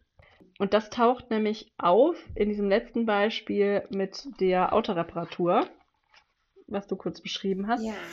Und ich habe diesen Hashtag genommen, weil ich einerseits, also weil das da auftaucht und die auch kritisieren, was ich gut finde, dass die Firma zu Anfang davon ausgegangen ist, dass sie eben absolut und bedingungslos ähm, die Kunden falsch, also dass die Kunden auf jeden Fall absolut und bedingungslos Unrecht haben, wenn sie die Rechnung nicht bezahlen. Und dann wird hier im Kapitel beschrieben, man sollte nicht von Anfang an davon ausgehen, dass auf jeden Fall die Kunden keine Berechtigung haben, sondern man sollte sich deren Gründe erstmal anhören und so. Das fand ich ganz gut. Äh, dann wiederum kippt es aber und die Kunden werden wieder auf den Podest Mhm. gehoben und man sagt am Ende, ja, ihr könnt, sucht euch doch aus, was ihr bezahlen wollt, wo ich auch so denke, ja, das ist wieder falsch abgewogen. Aber am Anfang fand ich erstmal gut, dass das kritisiert wird, dass eben diese, das sagen wir ja auch in ganz vielen Folgen, dass Absolutheit immer das Problem ist. Dass viele Sachen, die beschrieben werden in Dales Buch, einen wahren Kern haben, aber immer absolut und bedingungslos ist meistens ein Problem. Und das sieht man ja auch in dem Kapitel, ähm, was das Menschenbild angeht, dass Dale, da knickt er ja dann auch ein und sagt, das habe ich nämlich halt auch eben als Highlight, dass er sagt, ja, nicht alles wird in allen Fällen funktionieren. Und er damit ja auch aufbricht, dass es diese Absolutheit gibt. Und das Problem ist aber, dass er an anderer Stelle wiederum diese Absolutheit, diesen Absolutheitsanspruch hat. Deshalb ist es ein zwiegespaltener Hashtag. Er schreibt hier, also erstmal kriegt der Kunde Aufmerksamkeit und Mitgefühl und dann steht da wieder das, was wir ja so lieben. Sobald der Kunde etwas zugänglicher geworden war, also man muss ihn wieder öffnen und da Mhm. machen, stellte ich die ganze Angelegenheit seinem Ehrgefühl anheim. Ich appellierte an sein besseres Ich.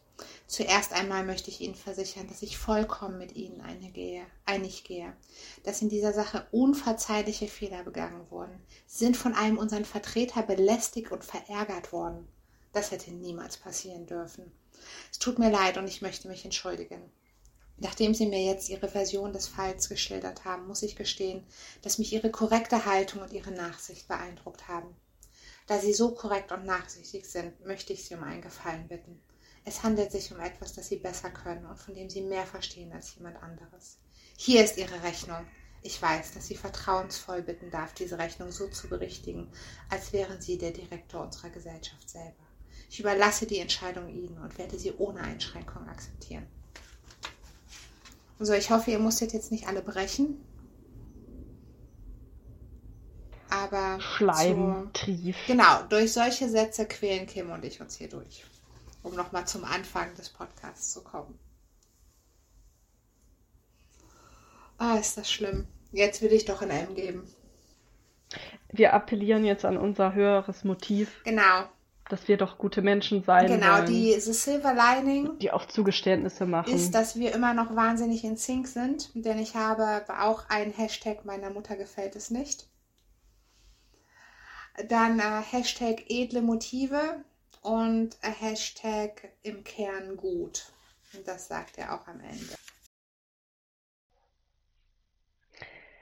Ja, das ist doch ein schönes Schlusswort. Im Kern gut. Und da würde ich auch allen Leuten das mit auf den Weg geben, was hier Mr. Thomas auch am Ende des Kapitels sagt. Wenn man keine Informationen hat, kann man erstmal davon ausgehen, dass das Gegenüber einem nichts Böses will. Wenn man aber Informationen hat und Erfahrungen, das sag ich jetzt, sollte man diese auch für sich nutzen und daraus Schlüsse ziehen Genau. und nicht gutgläubig bleiben. Genau, und was da schon mal funktionieren kann, wenn wir jetzt noch in die kleine psychologische Trickkiste greifen, ist das auch einfach zu kommunizieren. Und in so einem Fall zu sagen, pass auf, ich habe dich bisher vor anderen verteidigt, wenn die mir das und das erzählt haben. Ich war immer der Ansicht, dass das, also von allen Erfahrungen, die ich gesammelt habe, dass das nicht so ist. Ich musste jetzt ein paar Mal das Gegenteil äh, erleben und dann am besten auch mit Verhaltensbeispielen unterlegen. Wenn das nochmal passiert, wird das dazu führen, dass ich mein Verhalten anpasse. Da ist also die Gelegenheit, das jetzt noch äh, umzulenken. Ansonsten gehöre ich leider demnächst auch zur anderen Gruppe. Und das kann auch schon mal helfen. Das ist auch ein ja. Vorzeigetext. Ich hoffe, alle haben jetzt mitgeschrieben, sich das notiert und Das ist die wahre Nur Variante, dann nicht wie man an ablesen. die edlen Motive appelliert. genau. Ja, aber ich bin froh, dass du halt im Gegensatz zu Dale dann Anweisungen gibst oder Ideen, Tricks, die man dann auch umsetzen kann. Genau, aber auch das äh, Disclaimer ist leider keine Garantie. Also auch ich habe schon Situationen gehabt, wo das nicht funktioniert hat. Was aber okay war. Ich wusste danach, woran ich bin. Die Person wusste, woran sie bei mir ist. Und dann ist das eben so. Wir können halt nur unsere 50 Prozent geben. Jeder kann nur seine 50 Prozent geben. Da zitiere ich dich immer gerne.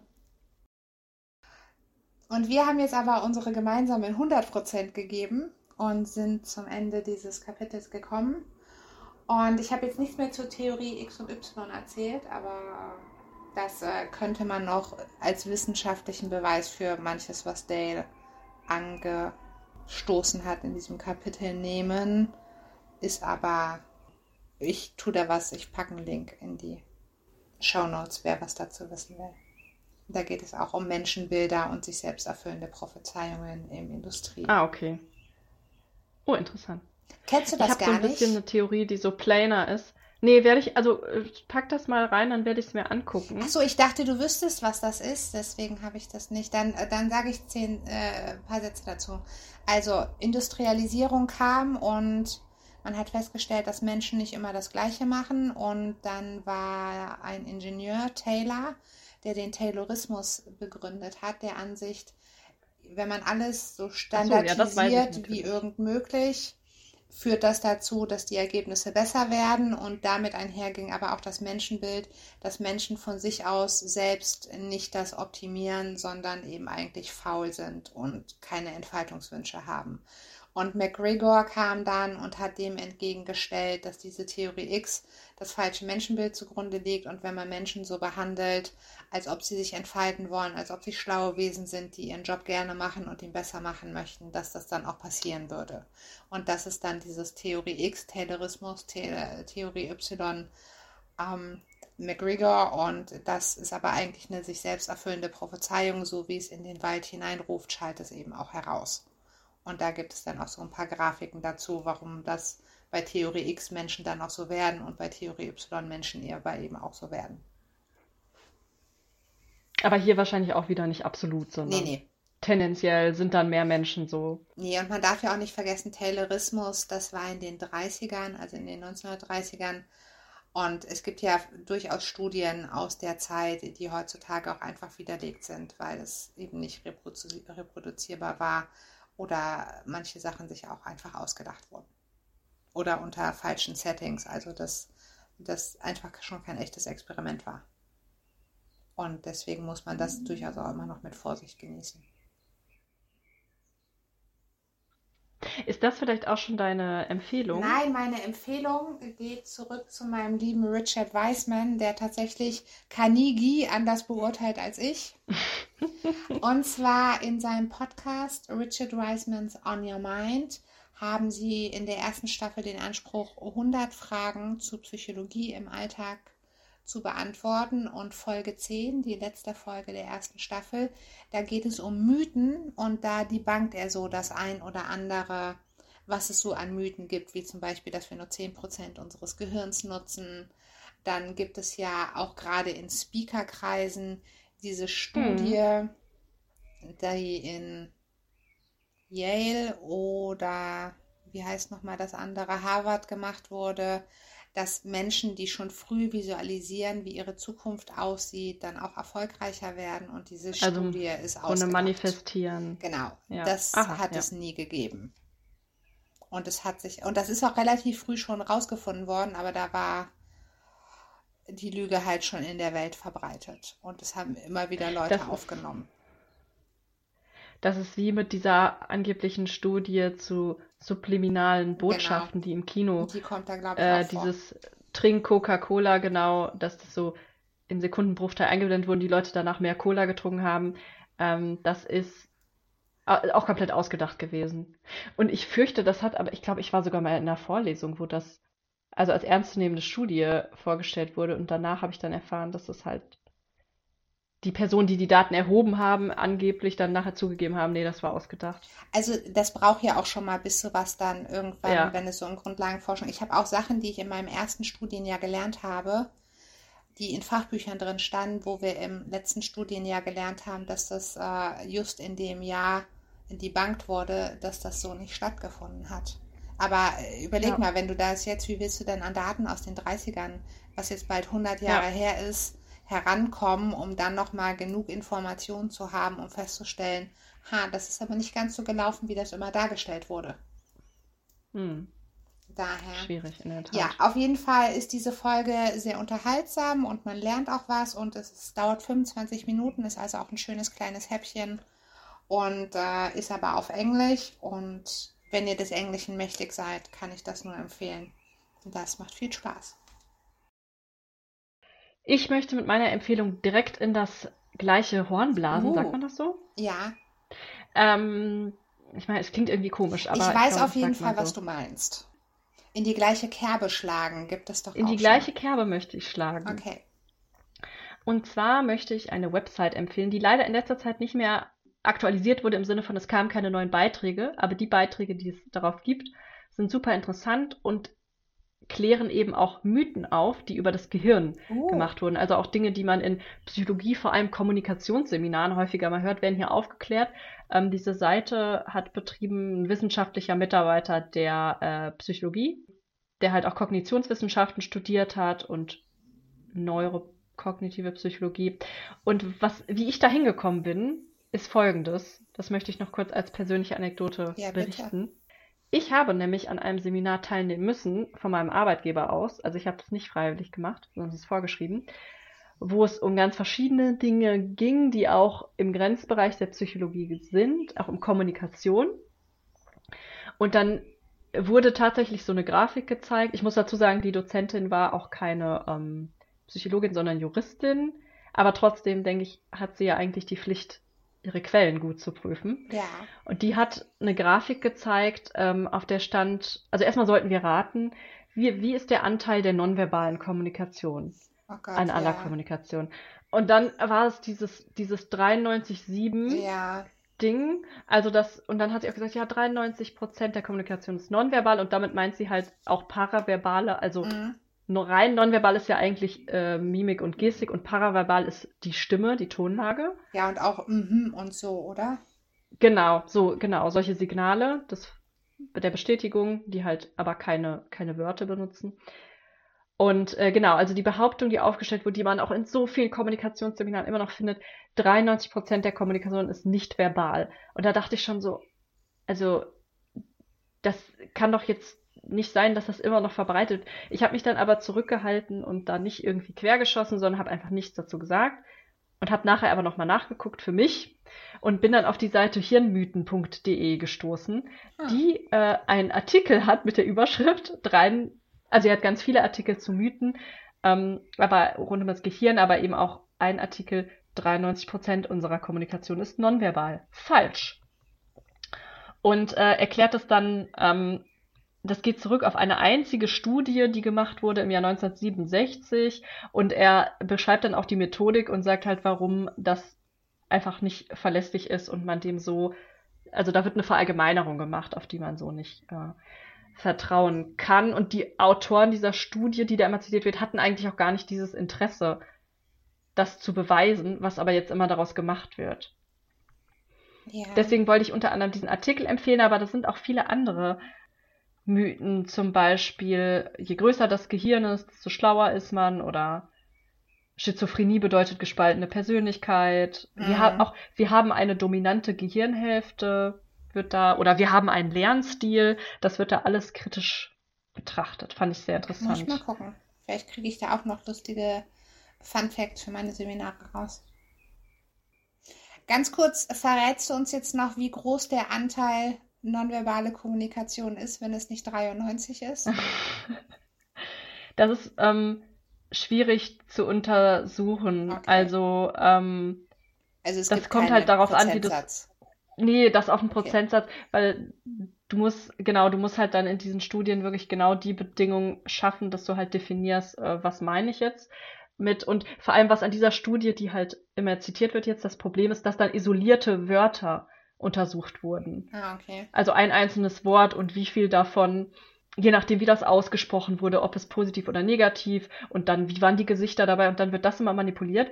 Aber das ist halt nicht, wie wir Sprache verstehen in isolierten Wörtern, sondern wir Mhm. sind ja in gesamten äh, Kontexten Und ähm, Sprachverständnis funktioniert nicht so, dass man quasi wie ein Computer einzelne Informationen erschlüsselt. Also jetzt kommt das Wort, jetzt kommt das Wort und jetzt nacheinander interpretiere ich das, sondern Wörter in ihrem Zusammenhang und Sätze in ihrem Zusammenhang bilden ja Bedeutung.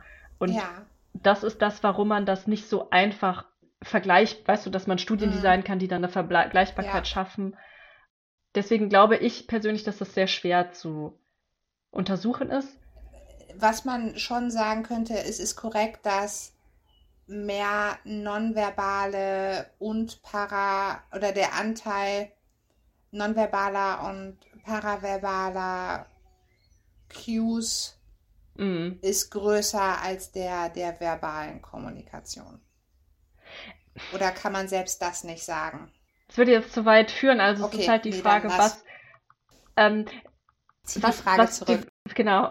Also du musst halt die Einheit definieren. Was ist an, was ist denn Signal oder was ist deine Okay. Verständniseinheit? Und, ähm, und was definierst du ein Signal? Ist das jetzt diese, dieser eine Mundwinkel, der hochgeht? Ist das die ganze Bewegung? Ist das der ganze Gesichtsausdruck?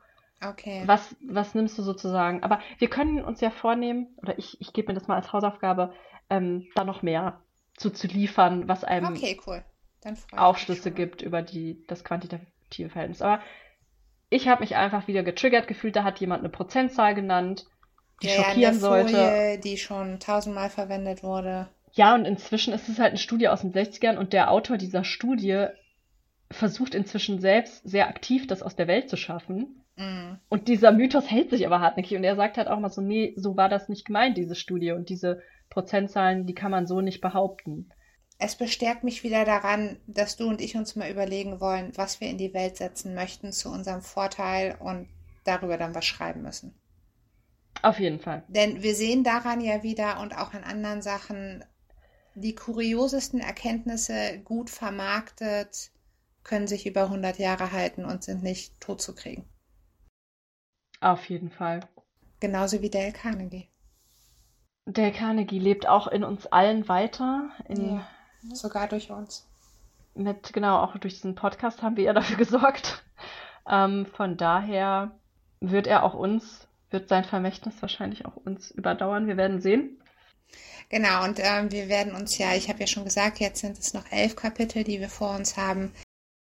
Aber vielleicht als Teaser zum Sommer gibt es wahrscheinlich noch mal eine Special-Folge. Ihr seht Auf also, wir, Fall. wir hangeln uns jetzt immer von Kapitel zur Special-Folge zu Kapitel zur Special-Folge. Und äh, hoffen aber, dass ihr auch mit dieser Folge Spaß hattet, wo wir jetzt doch wieder lange über das kurze Kapitel gesprochen haben, wobei wir ja auch allein schon viel Intro mit Vorgeschichten, Code Mirror und anderen Sachen hatten. Und wünschen euch einen guten Morgen, guten Mittag, guten Hunger, schönen Abend, gutes, gute Nacht, was auch immer. Tschüss. Tschüss und bleibt brennend.